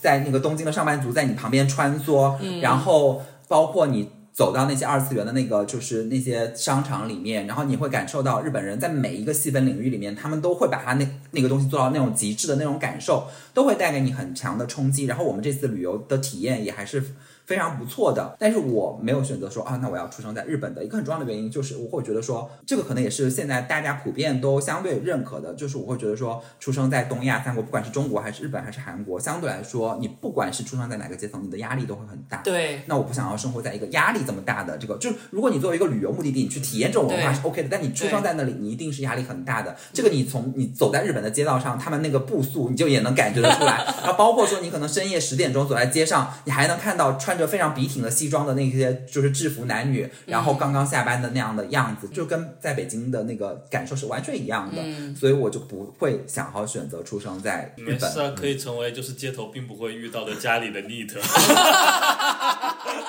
也是可以但是以。你你你的唯一的选择是你只能选择你出生国家，你不能选择你出生在这个国家里面变成谁呀、对对 neat 对，是你可以主动成为的啊，只要你 自己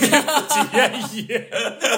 我但但我觉得这个问题很有意思，就是。那你们会选择？对我，我想说，选择国家，其实我会觉得蛮纠结的。我可能会仍然会愿意出生在中国，但是我出生在中国的原因是因为我真的很喜欢我的家乡，就是我非常愿意，如果再选择一次，还是出生在桂林。就是我对我的家乡有非常强烈的感情，我很爱这个地方，所以好像这个问题不怎么需要去选择。但是如果问你会愿意不断去重访的国家，一定会是日本。虽然我其实去了之后也很久没去了，就二零一八年，我也是拖了很久，就会觉得我对日本这么熟，为什么我一直没去呢？就觉得，因为我可能我当时的想法是，日本跟英国是我需要花非常长时间去了解的地方，所以我并不希望只是短暂的四五天、十天这样的旅行，所以我其实一直都没有去过伦敦，我就觉得很不可思议。我从小到大看了那么多的书，几乎都是跟伦敦相关的，但是我一直没有去，就是因为我觉得。我如果不花一个月的时间，我没有办法把伦敦逛清逛清楚。然后日本当时也是真的，因为有一个暑校的原因，所以才去了日本一个半月。我就觉得那个旅行很值，但是我没有去北海道，因为我是往下走的，因为已经很多地方了，然后需要花很多时间去了解。但是我当时真的真的很兴奋，我在日本逛了至少五十个以上的博物馆、文学馆或者是美术馆，然后每一个逛很兴奋，然后买了超多的周边，每天都在。我们的群里晒 各种地方，就我觉得那个经历是很值得，然后我就一直都很想再去日本，或者台湾，其实也给我一点这种感觉，但是可能日本更强烈，就是因为日本对我来说，某种程度上它更不熟悉，但是又因为我会日语，且我对很多的日本文学文化又了解，所以它会让我觉得每到一个地方，我都能感受到一些什么，而且是跟我的某一个过去相连的，所以我会觉得那个感觉特别好，所以我会很想就是不断重访日本。对，超超呢？我觉得我就是偷偷领和你是一样的，除了我应该不会那么疯狂的去逛五十个博物馆，对啊，我但是就是喜欢换一个地方躺着。但是还是会想去那些，比如说动漫的地方打卡什么的。对啊，就是会觉得这些地方，就是我觉得林珊刚才提的这个特别有意思，就是它是陌生的，但是又是熟悉的，嗯，这种感觉就特别的奇妙。对就你会在很多地方找到那种新奇感，就是那种体验是你愿意一遍一遍去体验的，但同时它又是可以和你过去的某一些过往回忆什么相连的这种，对这种感觉就很妙。对，但我有一个跟东东很像的感受，就是我一定不会想在那里长期的工作或者是生活，因为我觉得日本的整个文化还是相对压抑的。因为我在美国被噪音困扰的很厉害，我当时就是哦，我能住在日本就好了，因为日本是那种就算不是很好的房子，你都很难听到邻居的声音，因为大家都会默认你应该足够安静。我印象很深的时候，我去找我一个同学住，他就会觉得我有时候声音有点大，嗯他会提醒我，他都是中国人，但他他在日本生活很多年，所以他就会提醒我。我觉得就是那个瞬间，我也很想去日本，但是因为日本的性别文化也很糟糕，就相对来说，就是对女性的这种都很不好，所以我是觉得我完全不会想在那里生活跟工作。对，它还是适合作为旅游的地方。对对，它适合你可以无拘无束的待一段时间的地方。我觉得这是我唯一希望的，可能不是说我出生在日本，对而是我一出生就掌握了 native Japanese。你知道，就是有很多时候，我这残破的日语水平并不支持我去读很多东西。其实 我也没有！我真的也没有很好，但是我发现我日语的口语的顶峰是我二零一八年在日本的时候。我最近遇到好多日本学者，我就有一种啊好尴尬，因为就是我回来之前的那一周，刚好有一个。日本学者来我们学校做讲座，然后你听到旁边他们都在讲日语，你也听得懂他讲的每一句话，但是我就是没有办法说出一句话。我当时真的觉得好羞愧，哎，但是对对对，这个感就是我之前去日本的时候，就是在有一个那个，因为在在奈良也不是什么很大的地方，嗯然后就是一家很普通的那个大阪烧店，嗯。然后在那和老板娘聊了两个小时，就是他他讲的我可以听懂，嗯。但是我就是很捉急，我想说的时候我就，然后就是这种你脑子里都已经想好了你想要表达什么，嗯。但是嘴里就讲不出来，你就是用日语、中文、英文，再加上一些手势，但这种感觉真的很好。我觉得去稍微小一点的地方，可能东京的体验不一定有这么强烈，因为我觉得它还是太大那个城市。但是你一到小地方，真的有好多人都很愿意跟你聊天，就算你的日语就破破烂烂的，对他其实波罗波罗，很热但是还是很热情，对，就对你很热情，对。而且他那天晚上其实都已经要关店了，啊但他其实就是他可能自己也没有太多很重要的事情，他也很愿意坐在那对聊一会儿，所以，所以灰。所以灰灰的问题，你是会愿意出生在日本？让我当 neat 吧，所以灰灰，你自己的答案呢？呃，我其实就是东东嘴里说的有的人，就是在我们旅行团里面，我是总是 offer 那一些。我其实最开始旅行的时候，我确实会更喜欢去一些看似可能对于国内游客来说是小众的地方。嗯就是我原来会觉得，对于国内游客来说非常大众的地方，就新马泰。哦大家说的新马泰十日游，所以像这样的地方我是完全拒绝的。所以我给我们旅行团 offer 了类似于朝鲜、印度、以色列、越南等等，就是这一些，哎，觉得好像大家。不太会一下子想到去的地方，但是这一次去日本这一趟也是我嚷嚷着要去的，因为我自己其实是在一四年的时候我去过一次日本，所以其实在此之前，就是我认识东东以后，我们旅行团里面就会提出说，那要不去日本吧？我就会觉得那东京也好，大阪也好，那一些可能标志性的一些地方我去过了，我就不想说在这么短时间内再去。但是在疫情这三年期间，我学会了日本麻将。原来如此，那本书是你的吗？对，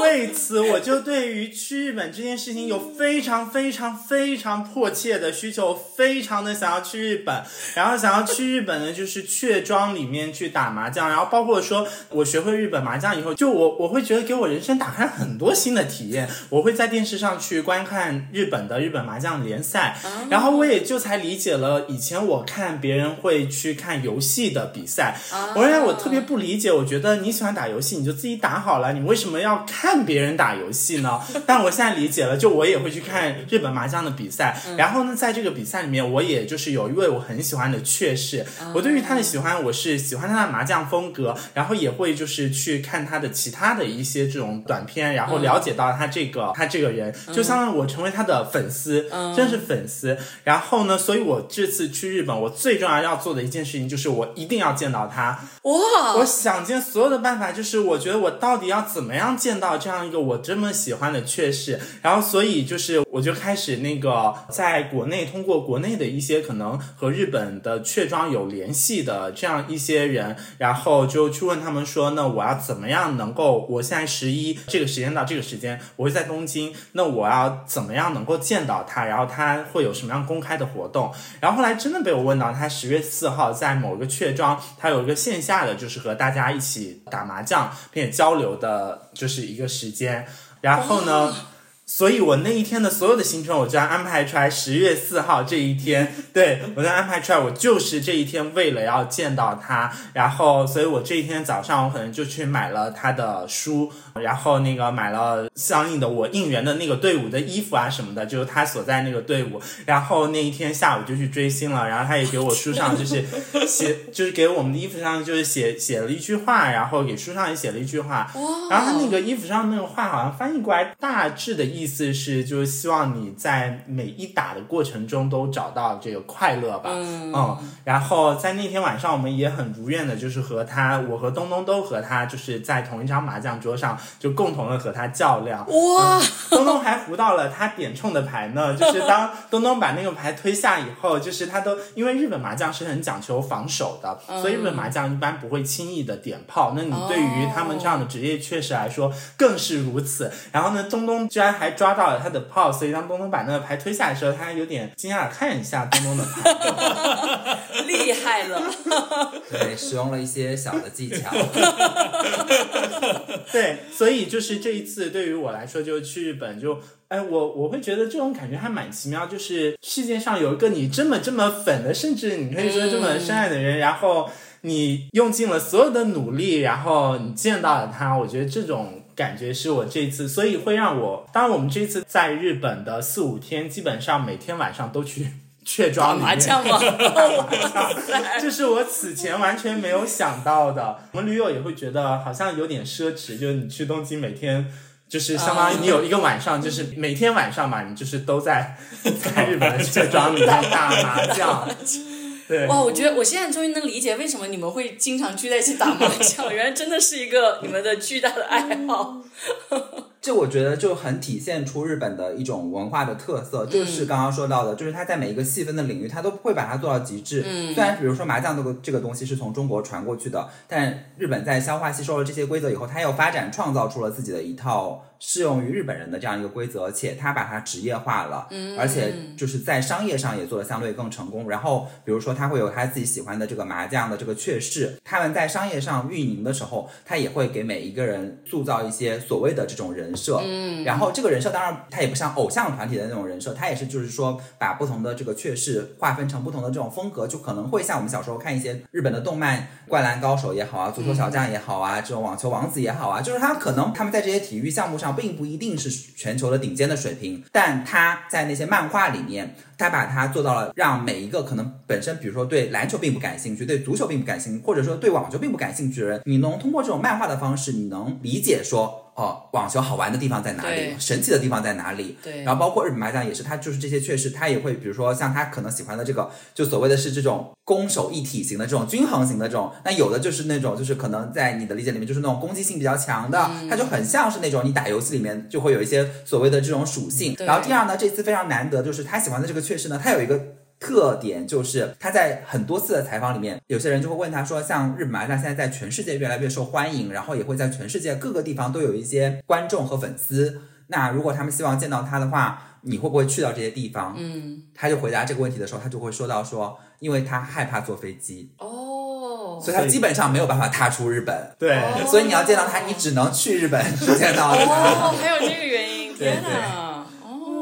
就是一个很难得的这个情况。对，这个真的 哇，追星追星追到这样的 程度，真的哦真的是非常厉害。对我在想，哇，我喜欢的这些明星，因为我真的很喜欢 M，就是日本的一个歌手，但是我也没有想过要去，就如果他来美国。去日本看他的演唱会。对，我觉得他如果来美国开演唱会，我是愿意的。像好像最近 One Ok Rock 在美国啊开演唱会，但是 O R 是经常出去，对对，好像 没有对，对，所以如果他对啊，他开演唱会，我肯定是想去看的。但是舞蹈馆走起来。是，但是我会觉得我应该还没有到这种程度，说我会愿意为了他专门飞去武道馆，然后然后去看演唱会，然后再回来。我觉得好像有点难以实现，因为我那时候在日本一个半月，其实有 Green 的演唱会。Green 其实现在就还好了，对，就是怎么说呢？因为因为我觉得《奇迹》那首歌真的很，啊我真的很喜欢。其实就那一首歌，其他的歌我是高中。喜欢他们的，嗯，我是大学。我那个时候其实不止奇迹，那个时候他们还蛮火的。对啊，所以我我都没有专门去看，因为可能比如说买票或者什么都很麻烦，我就觉得那就算了，我就会是这样的一个心态。包括我之前 看《这就是街舞》，特别喜欢黄潇，我那时候确实。在那个时期有一个非常强烈的冲动，说如果我现在在国内，我一定会去上海。然后他不是有复活赛吗？是那种在线下演的，然后喜欢他的人可能会来追的那种，就是就真的好像室外的感觉。我在想，如果我在国内，我应该也会专门跑去去应援他一下。但是因为在国外也不可能飞回来，对。但是就是我觉得有点难以想象，我会追我喜欢的明星追到这种程度，或者有没有这样的作家，或者是对，作家会，我应该会去追他。是的，就白先勇是我这样一路追过来的，就是大学研究生大学的时候吧，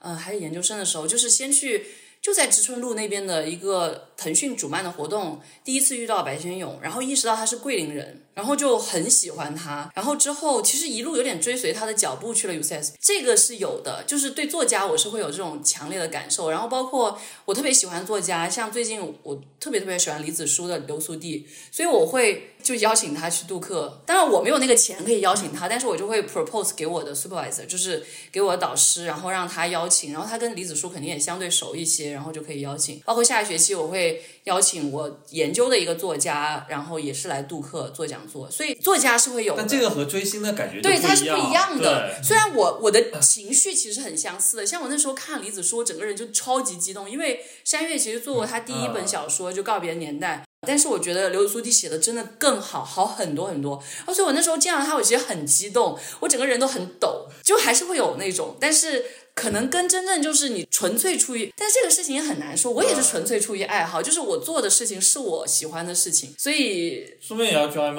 演唱会，你也会懂。对我可能也会，真的可能也会。那他们演唱会，我是愿意和你一起去的。我 OK。但是你的工作不是不允许你随便的。我的工作就是假期我不能掌握，但我一定每年都会有一两个、两三个月的假期啊。是啊，是是，对。我们呃，旅行你要聊一聊吗？大家都好卷哦。旅行都这么卷是吗？太多好卷哦。太多有意思的事了。对啊，我我旅行都很佛系的，就是我有跟东东他们出去玩过，他们的整个安排 schedule 就是很棒，就是我我觉得这种特别好，就是不用我去操心这件事情。我跟王瑞出去玩，永远都是王瑞操心整个行程安排。然后我那时候一点都不知道感恩，我还会跟他吐槽说，我觉得嗯这个不是很好。然后后来，因为我这个暑假我安排了一次，我真的整个人很崩溃，就是因为从头到尾行程安排、租车、订 Airbnb 全都是我，这就意味着。整个过程当中去联络、确定，然后有什么小状况也都是我，这个太糟糕了。就是，然后之前都是王瑞嘛，王瑞会定行程安排，可能他租车我就订 Airbnb，他订 Airbnb 我就租车，所以所有的事情我就说啊，你决定，我我都可以。然后你就会发现。要最后是真的都可以啊。对，然后也没有真的都可以，就会吐槽他，就会说哦，我觉得这个不是很好玩。然后他其实就人很好，他比我大一点点，在这个时候我会觉得他有点像我的姐姐或者妈妈一样，就是会很包容我，嗯听着我吐槽也就算了，他会在很之后的某一个时刻说你那时候吐槽我，你还好意思吐槽我？但是那个之中他都会非常包容我，所以我就很喜欢跟他出去旅行。然后那时候不知道感恩，跟他出去旅行有多开心。现在浑身，他浑身都是人性的光辉哎！他不管是旅行还是拼东西，他都是人性的光辉。真的真的，就是王瑞是是我在美国最好的朋友。对对对对。但我我觉得我已经很卷了，就是我已经承担，就比如说像我们第一次去以色列旅游的时候，我们第一次站在那个耶路撒冷那个山上，然后就望着耶路撒冷的万家灯火，然后以及那个就是那些宗教的教堂灯亮起来的时候，然后我就站在那个山上给他们讲，就是三大宗教的这个历史我就说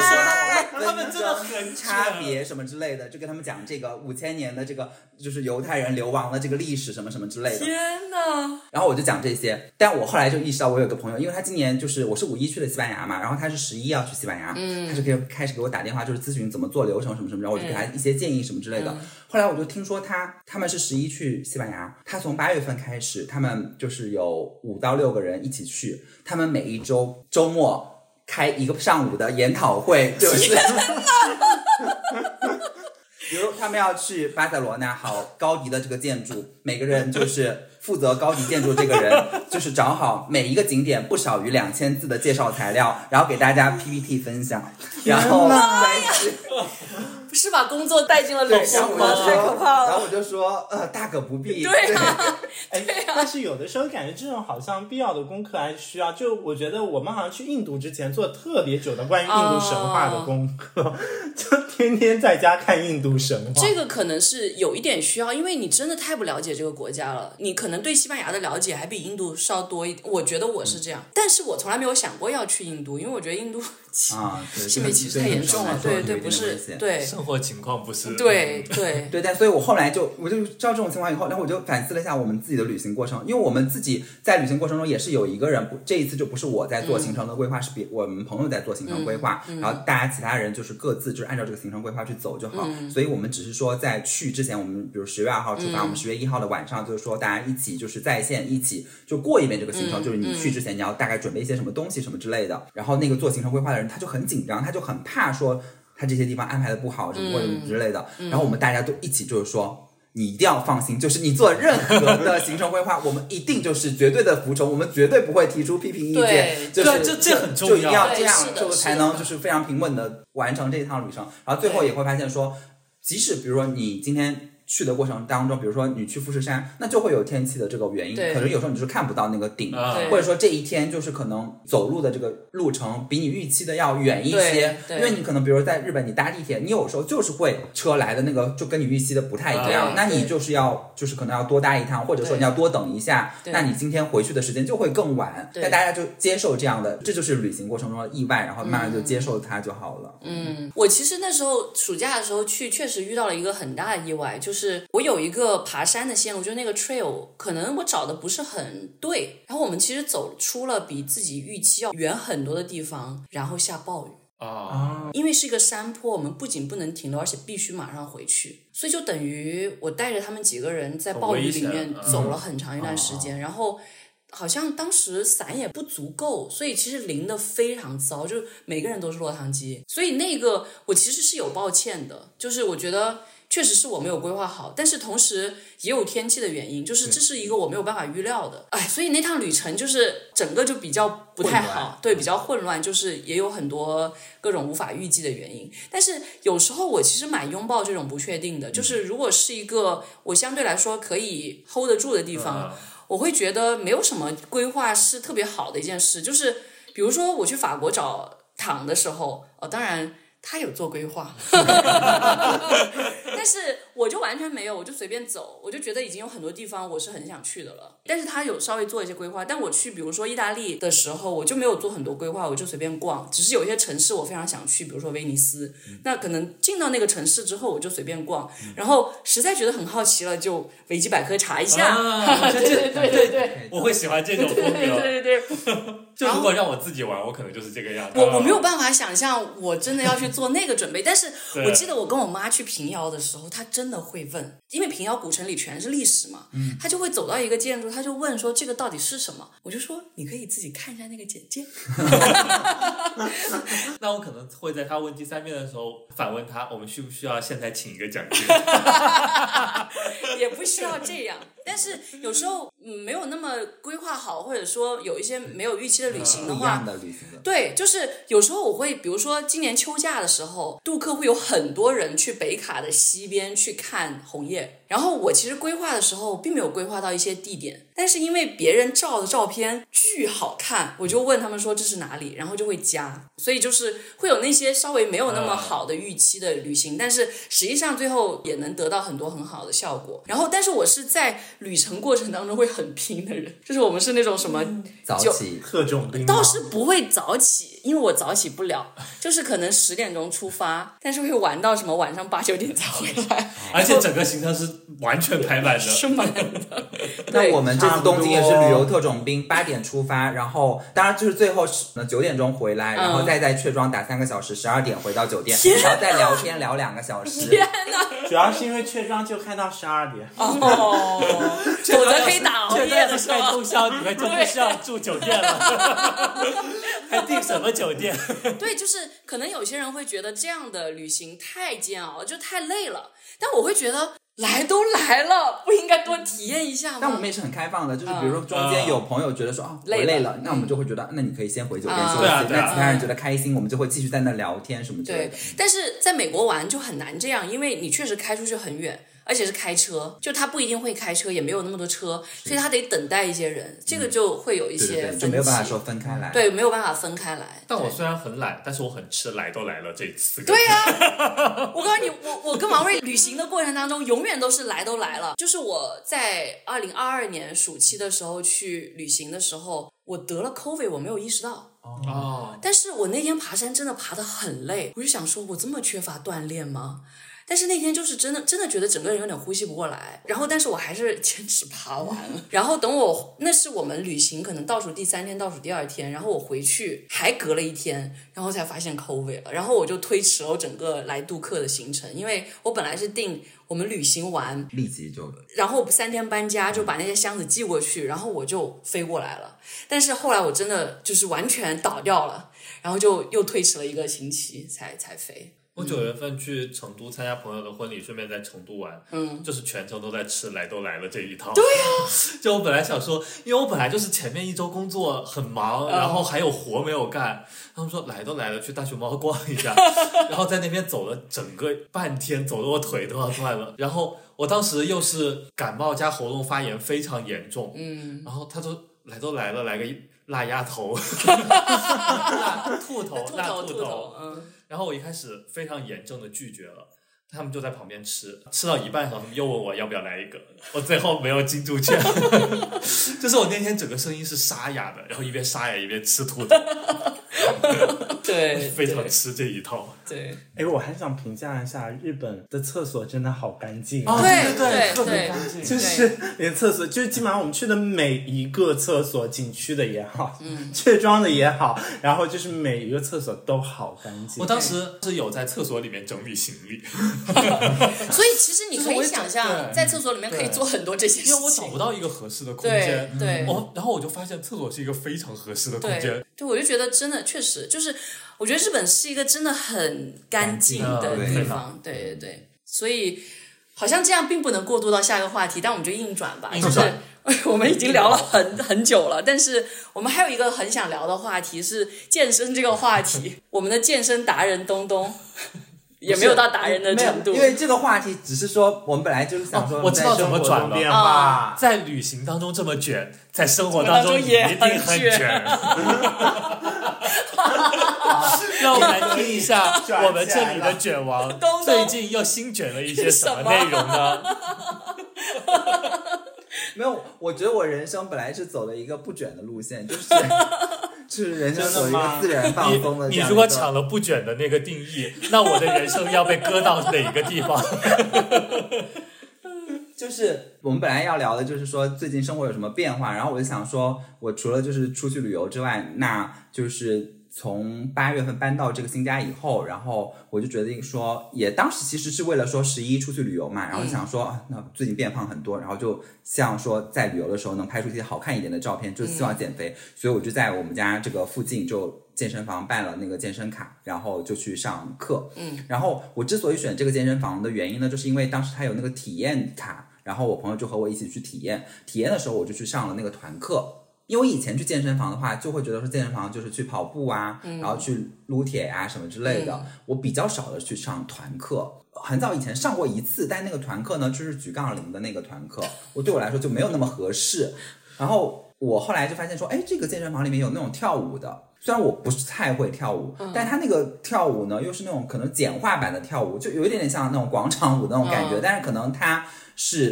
比较偏流行的那些歌曲，有那种韩团啊什么，然后有就各种各样你你听过的那些流行歌曲，然后就会比较吸引我，然后我就觉得啊，OK，这个课蛮适合我的，就是又可以消耗一些热量，然后同时又可以在音乐里面就随便乱张牙舞爪，就还挺好的。然后我就决定说，好，那我就办这个健身房。但是健身房里面不只有这个舞蹈类的课程，然后它还有别的课程。然后我想说，既然我都办了。就刚刚那种来都来了那种心情，就觉得说好，我这个健身卡已经办了，我就就是，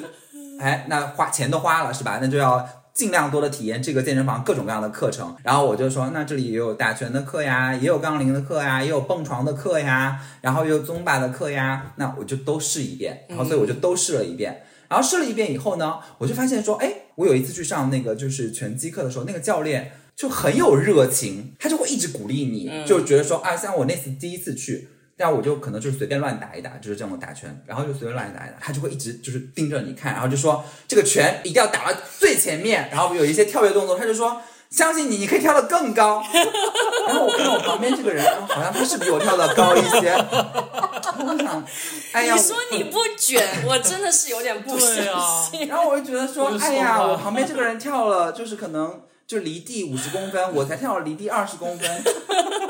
我觉得不能示弱。然后我就觉得好，我要跳。同时，我也就被这个老师吸引了。我觉得这个老师很好，就是他会不停的激励你，就是做的更好。对所以我后面就一直约这个老师课，一直约这个老师的课，然后就变成了说，哎，我就后来就真的很坚持去，然后也因此在这个健身课上就认识了很多朋友，而且这些朋友呢，可能就是来自各行各业，就是可能。以我这种 I 人的性格，就可能不太会认识到就是各行各业的，就是我就会只会认识我固定的那几个朋友嘛。但就是在健身课上就认识你也是 I 人吗？我觉得有点不敢相信。大家不要随便称 I 随人便用 I 人的定义，我会让真正的 I 人无路可走。对，我们待会儿聊继续。我们待会儿聊是聊一下 MBTI，对对对，这也是一个新的话题，就是嗯。哎，反正就是我不太会认识，但是就在健身课上就认识，但是我们都有一个共同特点，就是我们都是被这个老师吸引的，嗯，就最后呢就会变成说老师卷我们，我们卷老师。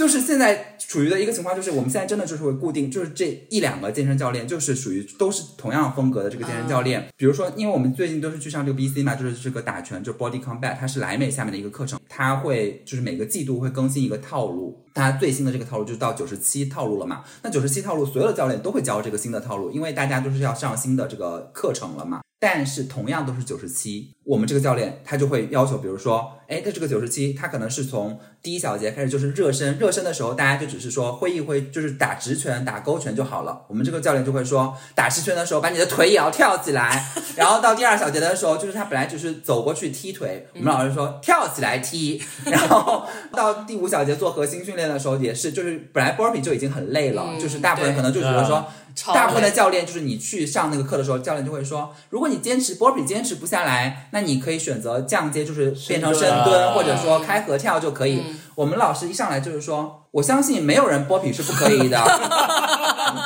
然后，但是我觉得对你们的要求不仅如此，burpee 你们应该就是跳起来击掌。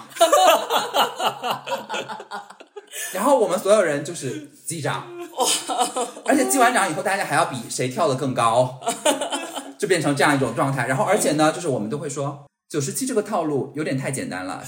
就是这个礼拜上完之后。可以换掉它，然后就是要换一些更高难度的，所以就会现在变成，就是因为正常一个就是完整的这个 body combat 的这个课程，它可能是第一小节热身，第二小节力量训练，第三小节，然后就一些这个什么泰拳套路，然后到第五小节就是心肺的高峰，它就是一个 HIIT 的，就是相当于高峰，然后缓下来，然后再高峰，再缓下来，它是一个这样的课程编排。然后我们就会说，缓下来的那些部分可以拿掉吗？我们就变成说五五五五五，就这样的一些课程编排套路。天啊！然后最后就变成对，就变成很疯狂。然后，然后像我们这个教练最后又变成说，他就说，因为一般来说我们的课程就是一天上一节嘛，嗯，然后但是这个教练有时候他就会说，那我我上完了这个比较高强度的这个拳击以后，他就会跟一个瑜伽课程，然后我们之前都有说好，我们就支持你，就上完你的这个就是拳击课程以后，我们就接着上你这个瑜伽课程。那瑜伽课程就是相对来说就会放松，只是要说你柔韧嘛，嗯，我们这个老师呢就觉得说，哦，那既然就还是你们这些学员。那我们瑜伽，因为瑜伽它有一个环节是那个普拉提练核心，它那个核心就是你一个腿永远都是要挂在空中，永远不让你放下来，就十分钟过去，那个腿还在空中，就不让你放下来。然后呢，最近他又在瑜伽后面又加了一个新的课，然后我们想好支持你，你可以加，我们就可以练。然后他又加了一个课，然后又加了一个就是肩颈力量训练的课，因为其实这个课我以前也上过，就是在别的教练那里上过，然后我就觉得这个肩颈力量的课还行吧，就是。就是随便就是拿那个片就是举两下就可以了，就过去了。然后我们这个教教练一上来就说：“男生怎么可以只拿两个那个黑色的五千克的片，给我上两个？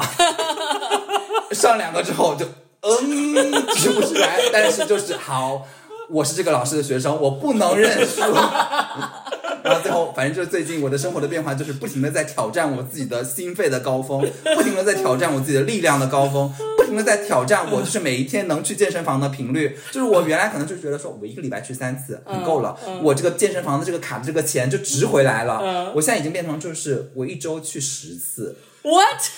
这是一场战斗，这是一场战斗。天哪！而且每节课那个上的强度，就是数据很能说明问题。对，就是因为哦它一般，比如说那个课程，他会标，就是说这个课一般来说标准可能比如六十分钟就消耗六百大卡。嗯，但我基本上完那个教练的课，就是基本上都是九百到一千大卡。天哪！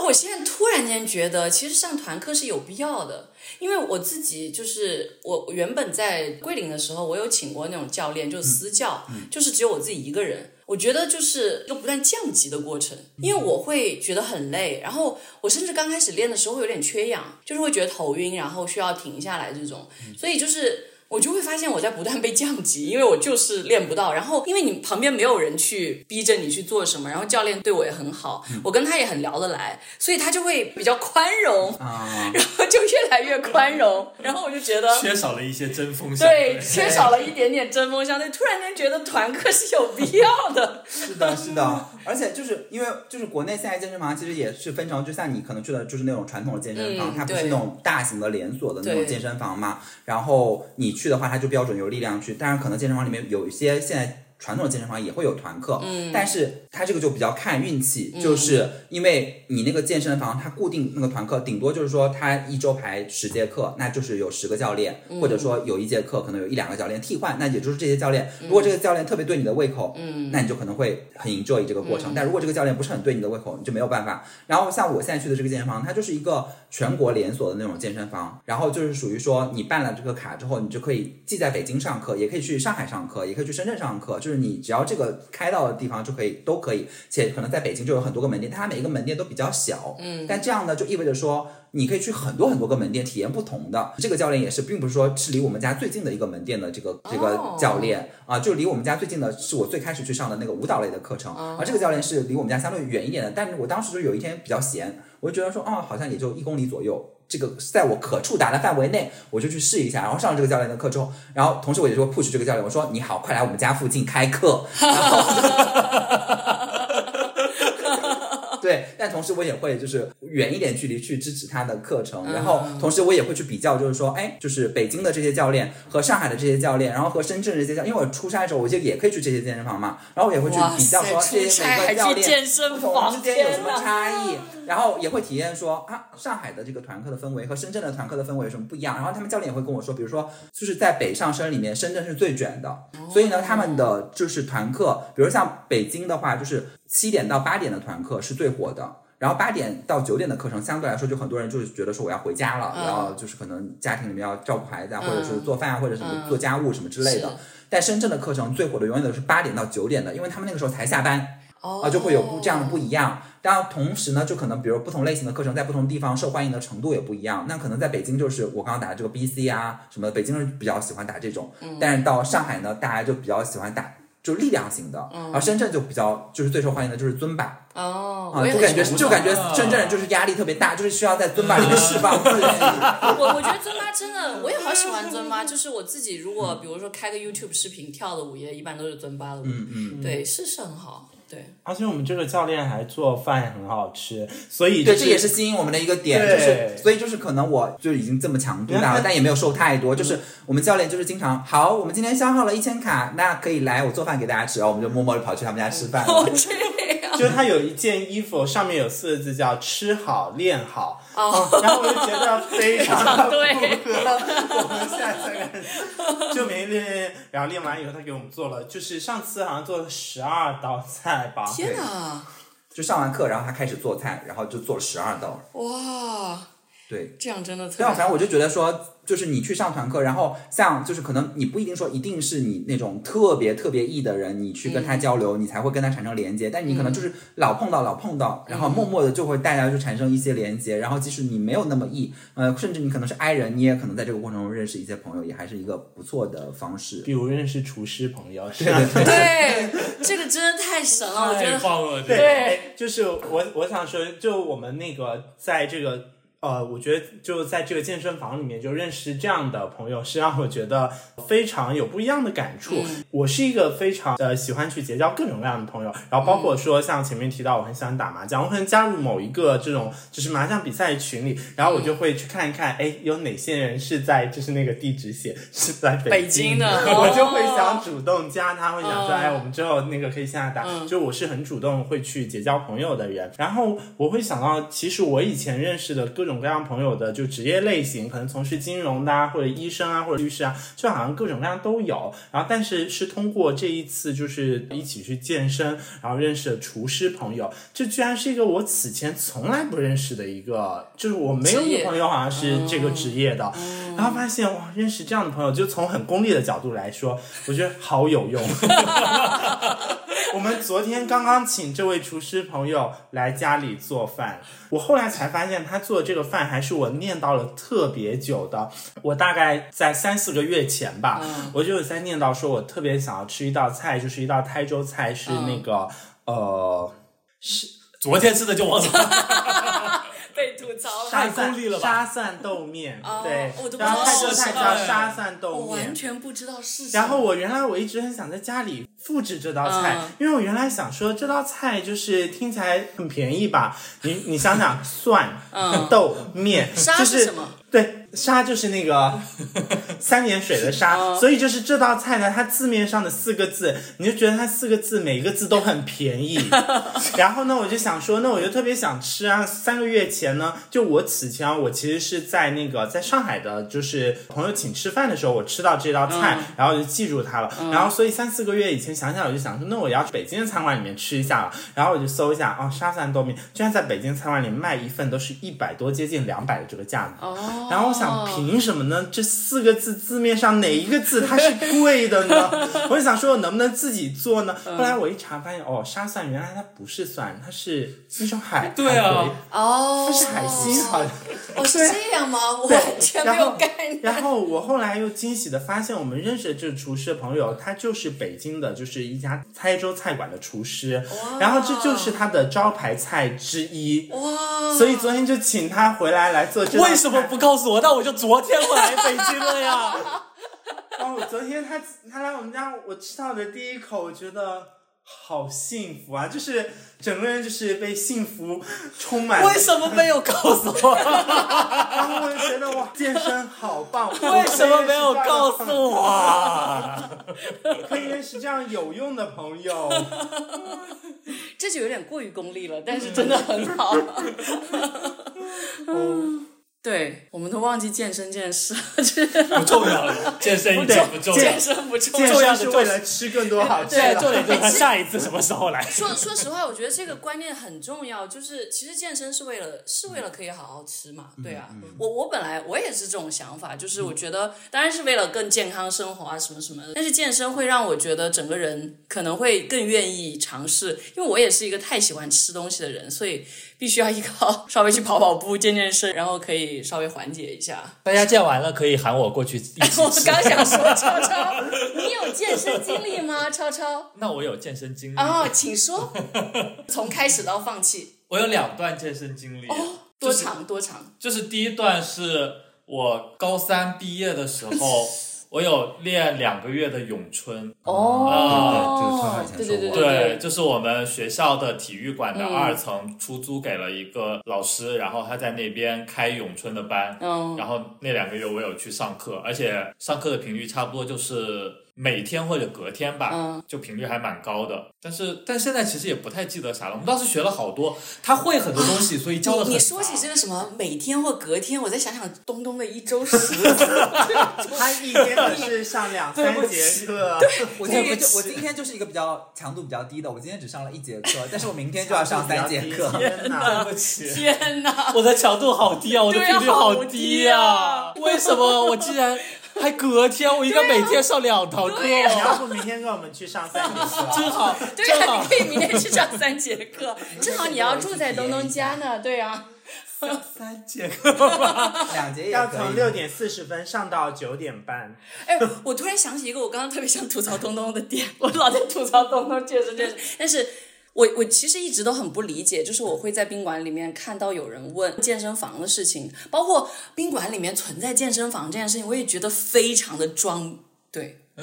就是。但是就是需要啊有人会用啊，但是真的就是会有人用，而且还我会发现我的周边的很多朋友真的是出去开会的时候会带各种瑜伽服，我就有种为什么你就去三天而已，甚至就去两天而已，你到底要把什么时间塞进健身？凌晨吗？不是，就是早上起来的时候啊，就早上起来就去先运动完，然后回去洗澡。可是会议去八点就开始了，但我们的会议可能一般不会安排八点开始，可能一般都是九点开始。啊八点开始他也可以先上一节课就。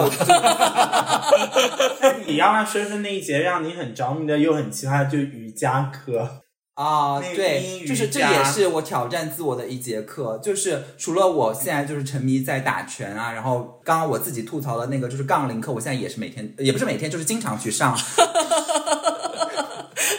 就是因为我在打拳的过程中，老师就会说刚刚说的这个，比如要做俯卧撑那些动作，他觉得力量不够，然后我就觉得好，那我要去就是上那个杠铃课，让自己力量变得更强，就不会落后于班上其他的同学。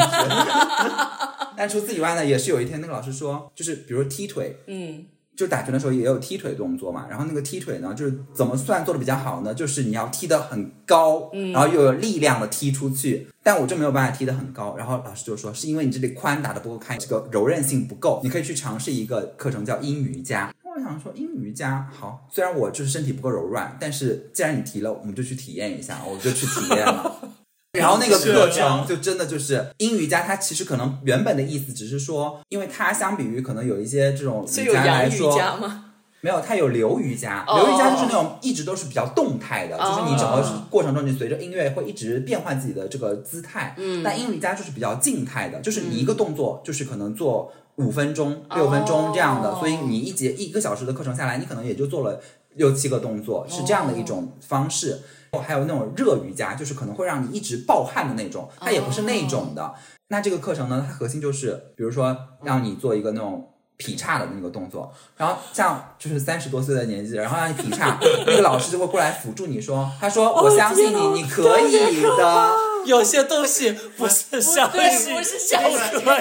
但是他会，但是他会说，他会说，只要你不是膝盖疼，就是你不是哦有关节上的损伤，你的这个疼痛是来自于说你确实你的这个肌肉还没有就是力量不足够，但是它不是损伤，它只是在慢慢的打开自己的过程，他也会感受到就是说你这个疼痛是因为你受伤了，还是因为你此时此刻你不够，但你可以去往更强的方向去 努力，他会去体察这个部分，然后就开始辅助你。就是比如你你做一个劈叉，然后老师走过来看一看，然后老师踢了踢你的脚，把你的脚踢得更开，又更开，不断挑战你的极限。对，然后你就会在课上不停的听到此起彼伏的，就是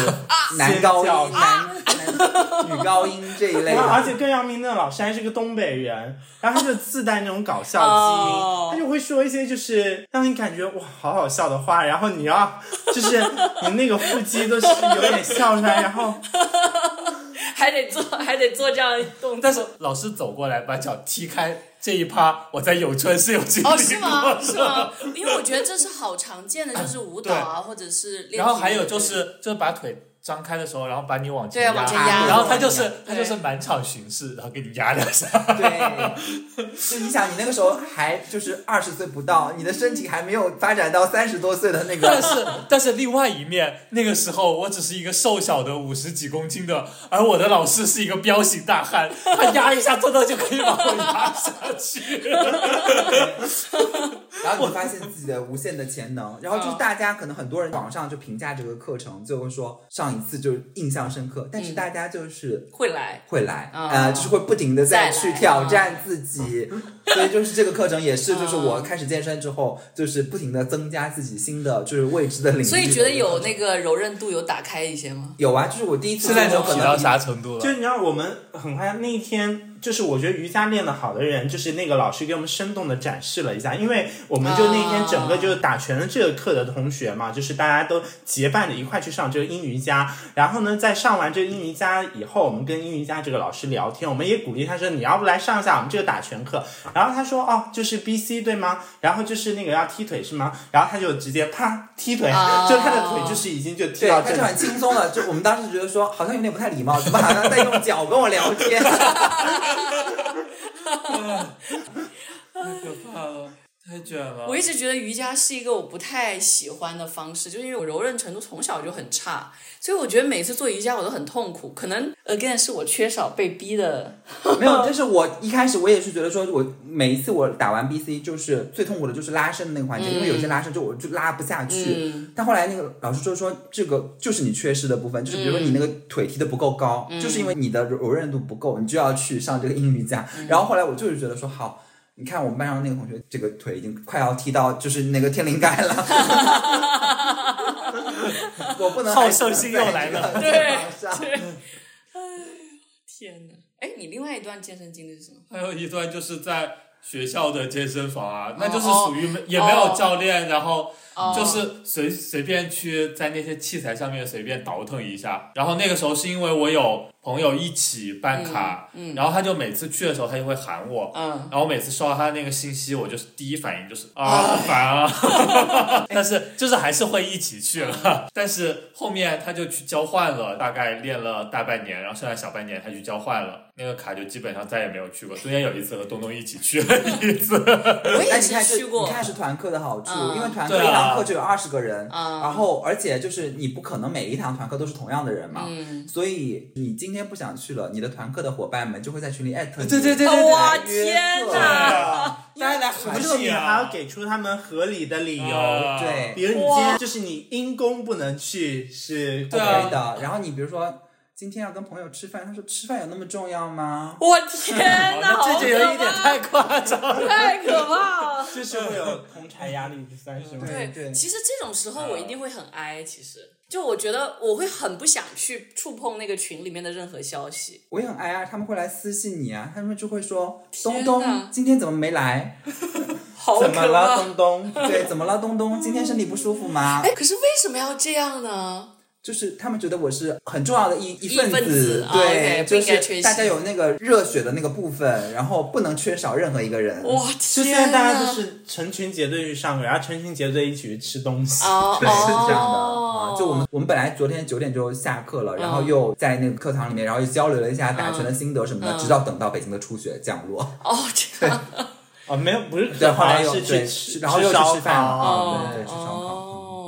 我们最后的最后，要不要来聊一下 IE 的问题？可以。东东是为什么是一个 I 人？我真的无法理解。但是我测了无数次，就是我因为 MBTI 可能也就是这两年兴起来的的嘛，然后我刚开始都不知道这个词汇，也是因为不断的有访问学者或者是人来，然后老在提所以这个词。它在国外也是一个，还是说很流它就是在行吗华它是人文化没有人知道，因为我们虽然它有英文版，就是我们业务里面有一嗯。part 是培训，嗯，然后培训其实按理来讲，这个也是近年来才更多的用在培训和测评里面，嗯。就是它有一整套的心理评价人的性格的体嗯系，就是有 MBTI，、就是这种十六型人格，然后还有就是更更粗一点大五行，嗯，然后还哦。就是有很多这样的就是人格的测评，它是帮助你把人做一个分类，这些其实都是有理论基础的，就 MBTI 是有很强的理论基础的。近年来可能国内比较火，就是引入了之后，近两年不知道怎么哎在社交圈火起来了。对对，大家但其实一开始先聊这个问题，我刚开始真的不知道什么哎什么是对，但其实应用一直都有的。嗯但是以前的应用就是很粗，它就是比如说入职，然后做个心理测试，然后会会给你有一些分类，嗯然后它就是不断的越来的越丰富和越细致。嗯，然后在国内就是还有一些本土化的，然后我就嗯去做一些不同的调整，然后让它的这个我们专业的叫做效度，就是最后测出来这个效度越高越好，就它越准确越好。嗯然后还可以结合，就是我测了你的性格，那我可以从你的性格去推断一些你在工作上面可能会有的一些表现，比如说你更容易成为一个管理者，嗯，然后从这样去做一些推测，然后来帮助他在就是这种相对更正经一些的商业的场合里面去应用。哦，然后就突然之间我们就发现，哎，他在社交圈火起来了。哦。嗯，哦，有这个，对，就是我们之前就有给大家去做那种专业的测评，测评就会出一些报告，比如说有一些是会有一个这种好多维度，你是冷漠的还是热情的，是嗯外向内向的，嗯。然后给你看你在里面的这个坐标，嗯。然后还有那种就是大五行，它就只有五个大的维度，然后你是属于什么样子的，然后还有就 MBTI 这种，嗯。就是就有很多这种，就看起来还蛮有意思。对，其实因为我之所以对这个话题突然又有一点兴趣，是因为我前两天跟我的大学同学聚会，然后这个大学同学的聚会比较特别的是，另外三个朋友是我在主持人比赛认识的，嗯，所以大家可以想象，一个汇报主持人比赛的人，就你得多异呀、对对对，我是这样。所以当时我就觉得很好玩的是，我们的那个姐姐，然后她就跟我说：“她说你肯定是 I 人吧？”我就想说啊，怎么可能？我我很 E，但是我想了一下，就是我在那个四人组里面的角色，可能相对来说是比较沉默的，然后比较安静的，然后可能又是做学术的，就是因为那个四人组是我在职业，我觉得职业道路上最不最不符合最常规的那些的职业，就是。有一个男生是演员，然后有一个男生做的是销售，但他是在 LV，然后还有一个女生是比较就是大家比较熟的这种职业，所以我就会觉得跟他们在一起是一个很不一样的视野，然后我会想听他们讲什么，自己因为缺少那方面的经验，就会很少讲话，嗯，但其实我讲的也蛮多的，但是当那个姐姐她突然间蹦出来说，啊，你应该是 I 人的时候。我还是被惊讶住，我说怎么可能是？你可能就是以他们为标尺，对对对你聊出来就是 I 哎，人。对对对啊，所以在这里只有东东是爱人呢。对对啊！但但为什么我不理就是解？我觉得也很奇怪，就是很多很多的人，他们都觉得说我是艺人，对啊，但是我自己真的测过很多次，嗯就是因为它 MBTI 它现在可能改进了以后，就是你你测试结果以后，它会告诉你，比如说你这个 IE。然后这个 N N F 还有什么这个啊之类的嗯，你会有一个数值的，就是偏向，然后就类似嗯坐标的。然后我测过很多次，我那个 I 值就是好像是八十多，就是非常非常 I 的那个类型，而且我测过很多次，这个 I 是最稳定的，就是我后面那个什么 NFP 那三个选项都是比较中间的，而且中间可能是出现过就是变化的，但是我这 I 这个选项是从来没有出现过变化的。哦但真的我在生活中只遇到了就是看起来很 E，但自称是 I 的，从来没有遇见过看起来很 I，自称是 E 的。对啊，但是我就是大家认为的那种看上去很 E，然后我但是我测出来就是 I 呀，但我但是你可能就真的就是测的时候和平时就是两个状态啊，就是你一个人面对那些题目的时候，你想的是这样的状态，但是有的人出来的，对，有的人他可能会在少量的场合，根据场合的需要去那样表现，嗯。但有的人他已经很习惯于在大量的场合都都按照那样去表现，就到后面其实他去表现成那个样子，并没有很吃力。但其实这个 I 跟 E 之间最大的一个区别是，就是你能不能从社交当中获取能量。就其实它的重点，它不是你想不想，嗯而是你能不能吃力。哦哦，对对，因为所以你大家很多时候，所以你是吃力的吗？就是我不吃力，但是我、我不想。嗯，但大家很多时候其实是因为不想，所以嗯都会选的答案会往 I 那边偏，哦因为其实很正常，大家就是哦哎、看题目的时候但懒得你能从社交当中获得能量吗？你觉得？其实如果按这个维度，那其实我是不太能的。嗯，但是其实我做起来并不是很吃力其实是很轻松的。对对对对。所以其实那就大家看所以你你 E 的。你到底你在选的时候你是 E 还是 I 呢？他是 E，哦，对，因为我会觉得就是我其实不太吃力的，嗯所以我会往 E 那边选。嗯，而且我突然很好奇，躺是 I 还是 E？哎，他应该是比较 I 一点。我觉得他也比较 I 对，因为我会觉得说，就我后来跟他解释，跟我很多朋友解释，我就会跟他们说，就是可能从外表的这个感官上觉得我没有那么 I，嗯，但是我会跟他们说，就是我表现出来的这种社交的礼仪，嗯，都是因为我花了很大的力气去达到这一点，所以你是觉得社交当中不会获得能量吗？是会非常非常消耗我的能啊量。但是转过来讲，就是如果它是非常非常消耗能量的，嗯，你是不可能在大量的场合里面都呈现这种状态的。所以其实你是在不断的这个过程当中，就是你一开始是很消耗能量的，但是你做着做着其实就顺手了。对我的差别肯定是朋友足不足够亲密。就是如果你是跟陌生人交流，然后是刚认识的，然后你是可能抱着某一种目的心去做的交流，那个是绝对消耗能量的。但是如果是像我们这样聊天，我不会觉得。对，就是他那个本身也不是应用在非常亲密的朋友之间的那个交流嘛，哦它肯定是应用于一个就是陌生的职场或者什么这种场合。和亲密的朋友还挨，你就是自闭了。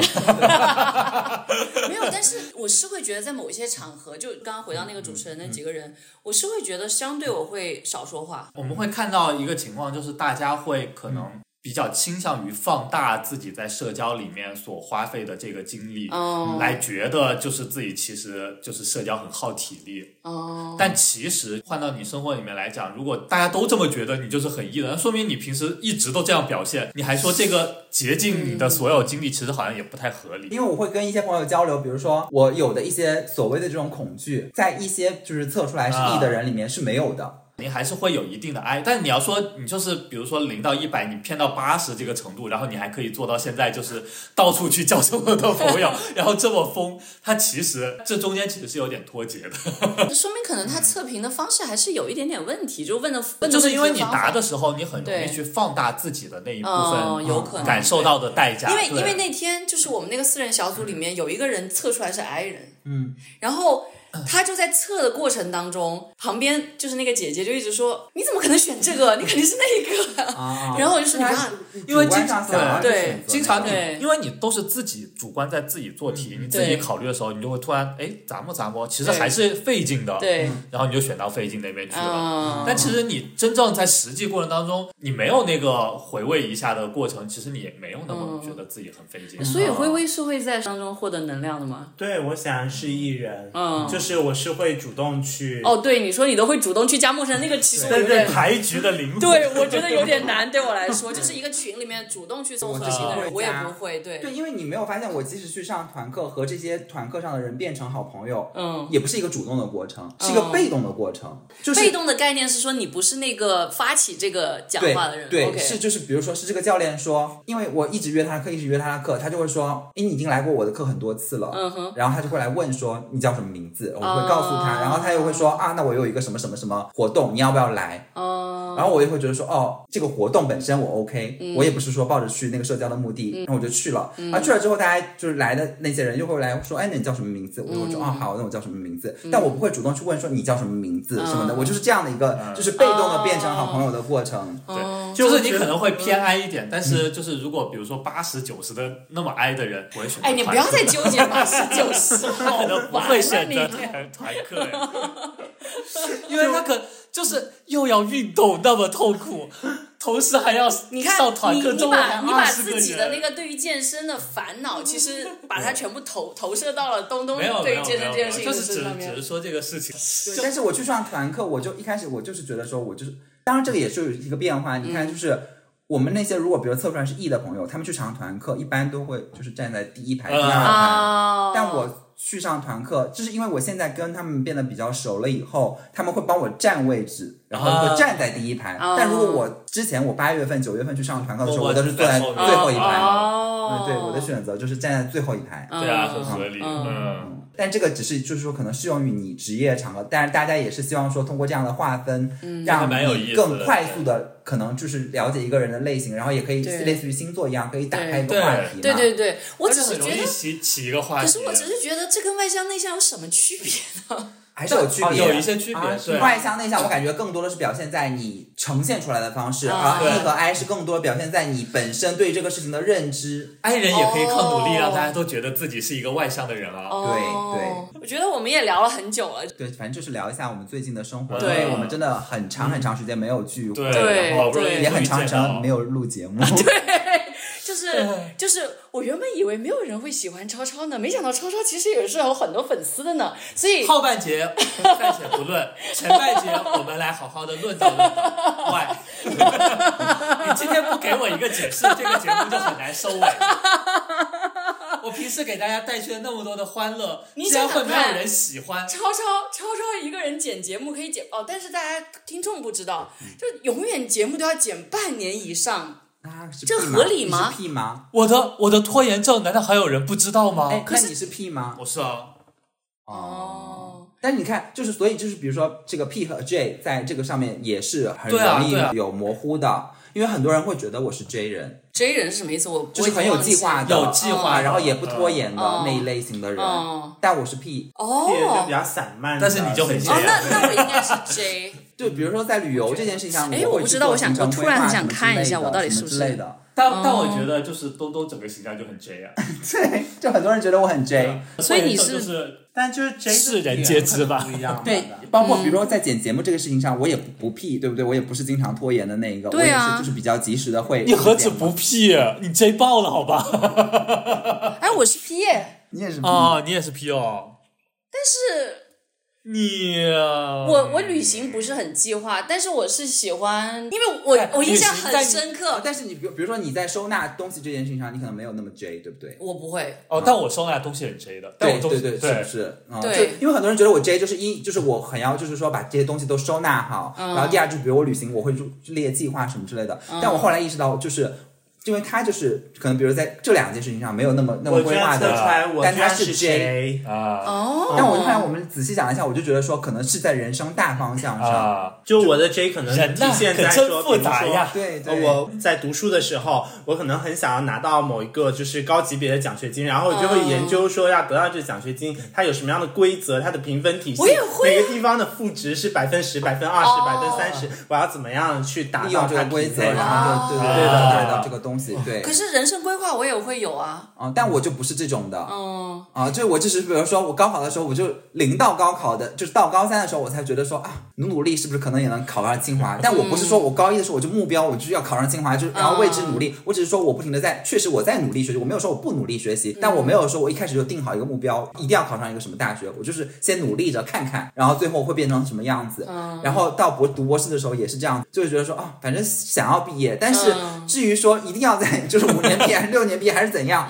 我也没有规划就是这样的，就是啊，反正就是嗯，该去。做的事情就做一做啊，做不了了呢，就是也不勉强自己。但是就是如果就是够一够，能够的，啊我也会去努力，就是这样的。但我不会说，哎，研究清楚这个规则，我一定要在五年之内怎么样怎么样怎么样，我就不是这样的。那我只在家务方面比较 J，哦，对我对啊你你这方面是对啊，我会我会收纳的很清晰的，对对而且而且我会就是凑满减。拉一个 Excel 表。这个真的很夸张，这个。我跟你讲，现在就是有一些真的很复杂，嗯，就是有一样商品，它可能参加一个满减对，可以用三类券，嗯，每一类券覆盖的商品又不一样，啊、但是呢，它只要有这个商品在这里面，它就会默认用其中的一类券。你就是要拉一个 Excel，然后把每一个券底下有哪一些商品参加，他们的价格是多少，全部都列出来，然后来自己做一个最优化的解决。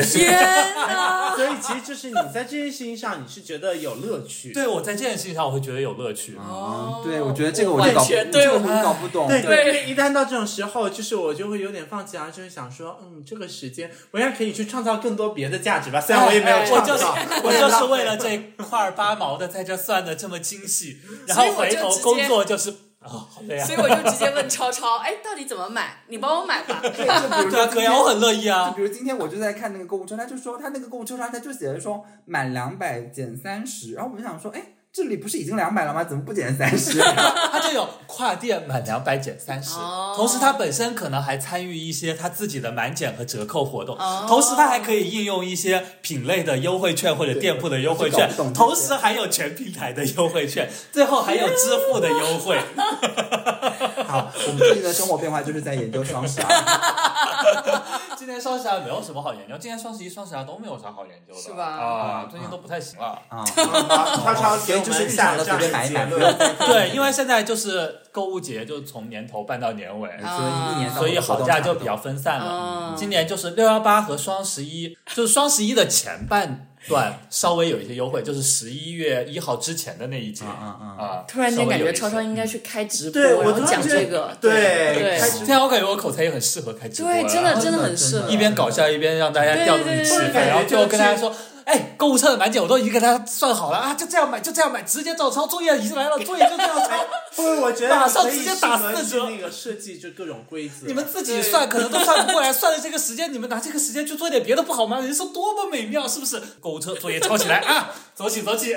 突然间，我们的节目最后好像变成了一个直播，但是就是跟大家聊了一下我们的日常生活，感觉也是很难得。然后我觉得今天也是难得的，我们可以直接一坐在一起对，坐在一起，然后剪辑没有也没有没有那么啊艰难，而且就是这些玩笑大家都能听到，我觉而且得 reaction 给的就很快对啊。给的 很快，就不是延迟十秒。对啊不是人工的延迟。大家可能有的时候会疑惑，为什么我们有的时候闲聊节目 reaction 给的很不够？因为我们有延迟。而且有些地方可能有点杂，就被剪掉了。啊，大家都在困惑，我这个时候要不要给一啊，个？对，就是当时的笑，现在还要笑吗？也不太清楚。对，所以我觉得就是很难得有这样的机会。然后我们其实非常推荐这一期节目由超超来剪，但是呢，万一他又超超最近拖半工作比较的话忙，对，真的吗他只要要对啊要剪节目的时候工作我我要上对项上项目的时候都很忙，而且这个项目时间比较短，所以 工作量很大好。了好了好了，就我觉得超超又可以开一个怎么告诉大家怎么去拖延的节目。嗯，对，那反正今天节目就到这里了，因为听众真的很喜欢听我们闲聊，就是可以跟着挺笑。好啊，对，对啊就是我们就是一个多元化的播客就是传播知识，有一种价值就是传递情绪价值对对对，是的，是的。我们就是多元价值都要来一些。对对对，好，又要写一个关于三月十岁的什么目标总结。那这个你最合适。没有没有不用，那那就这样吧，今天节目就到这里了。我是林珊，我是东东，我是超超，我是灰灰，我们下期节目再见。拜拜。拜拜。天哪，你不说拜拜吗？不用吧？我们不是固定的一个不这不是不不是不是。